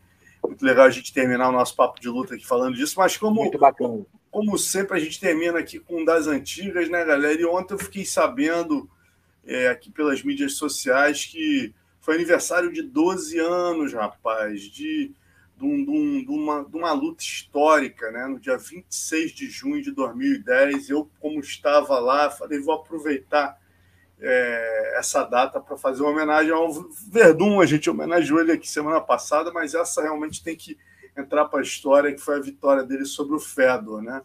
Galera que hoje em dia talvez acompanha o MMA não tem noção o que era Fedor Emelianenko, é, quando o Verdun enfrentou ele, tá aí essas fotos eu fiz, cheguei em cima da hora de fotografar de fora da arena, de fora da, do, do ringside, é, peguei, foi uma luta que durou apenas um minuto e nove segundos, galera. Em 2010, o Fedor ele estava 10 anos e 27 lutas invicto. Né? Ele era simplesmente as pessoas lutavam com o Fedor, a gente pensava assim, quanto tempo vai durar e como vai perder? Não tinha possibilidade né, de ganhar o Fedor. O Verdun foi lá como zebra absoluta em São José e conseguiu aí com esse triângulo acabar com a invencibilidade, né, e mostrar o valor dele num momento complicadíssimo. Ele tinha sido demitido do UFC em 2008 após a derrota do Cigano. O UFC fez uma contraproposta para ele, baixando o valor do salário. Ele ficou muito magoado não aceitou, foi para o Strike Force, e junto com o mestre Rafael Cordeiro foram morar na Califórnia, começaram tudo do zero, e aí no Strike Force, ganhando muito menos, ele vence o Mike Kyle, vence o Pezão, e aí o UFC, depois dessa vitória sobre o Fedor, dá o braço a torcer, traz ele de volta, né? E aí ele luta com o Minotauro cinco, três anos depois e depois com o Velasquez, né?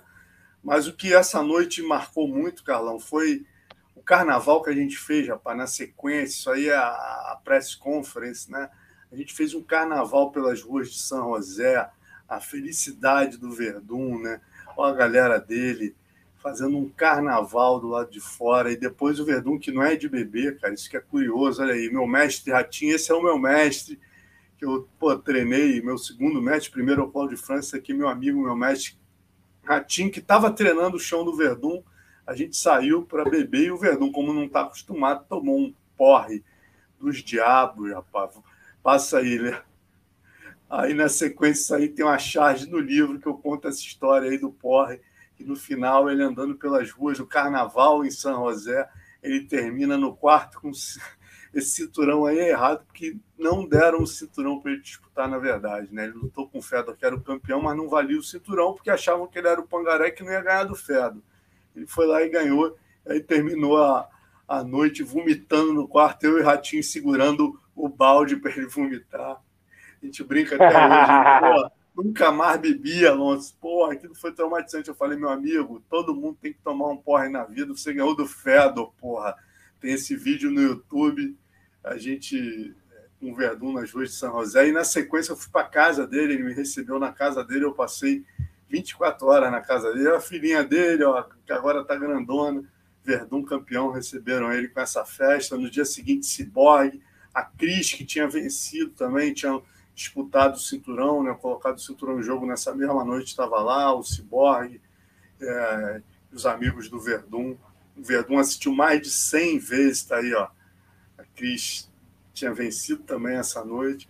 Verdun tinha assistido mais de 100 vezes aí o, a luta, quer dizer, feliz da vida e legal ver esse cara dando a volta por cima, um guerreiro, o cara que foi para Croácia, apanhado do Crocop para aprender em pé, depois foi morar na chutebox dentro da academia sozinho, deixou a família no Rio Grande do Sul, colhendo os louros aí de toda a batalha e toda a relação que ele teve. Né? Então foi muito legal acompanhar mais essa história aí de perto e aproveitando a data, a gente não poderia deixar de fazer essa homenagem ao Verdun também. Sem dúvida, sem dúvida, sem dúvida. É, é, pô, essa, essa luta foi antológica, né? Histórica, né? 12 anos, passa rápido, né? Impressionante. Chocou o mundo, né? É, essa vitória aí, o Verdun. E aí abriu oportunidade para ele é, começar a virar uma grande estrela do MMA mundial, um dos melhores pesos pesados de todos os tempos, está entre os top 5 de todos os tempos, com certeza, um dos melhores pesos pesados, campeão aí é, do UFC, é um cara realmente que teve grandes conquistas, venceu grandes nomes, né? Quebrou a banca em algumas oportunidades. E essa foi a primeira vez que ele quebra a banca. É, mais tarde ele quebra a banca vencendo Caio Velasquez. Então, realmente, o Verdun é um, é um ícone do esporte, hall da fama, com certeza. É isso. E assim a gente termina o nosso Papo de Luta número 60, galera. Segunda que vem a gente está aqui com vocês, é, fazendo um review desse UFC histórico aí, tenso, é que a gente vai ter a participação de vários brasileiros. Essa semana a gente vai ter aqui, ó, resenha com Roberto Trave na quinta. Tempão que eu não faço resenha. Roberto Trave tem muita história, vai estar com a gente aqui na quinta-feira. Parrumpinha, quarta de manhã. Né? E a gente vai ter também amanhã à noite é, Patrick Pitbull, amanhã à noite, não, perdão, quarta-feira à noite, Patrick Pitbull aí que vai disputar, vai colocar o seu cinturão em jogo aí, quando o Sidney Outlaw vai estar com a gente também, obviamente fazendo uma análise desse UFC do próximo sábado. Valeu, galera. Guardamos vocês aí. É e é isso, Carlão. Tamo junto. É isso, galera. Dá, o, dá, o, dá uma curtida aí, compartilha para a galera aí, a gente ter mais relevância aí no YouTube, tá bom? Fique com Deus. Um grande abraço. Até o próximo Papo de Luta.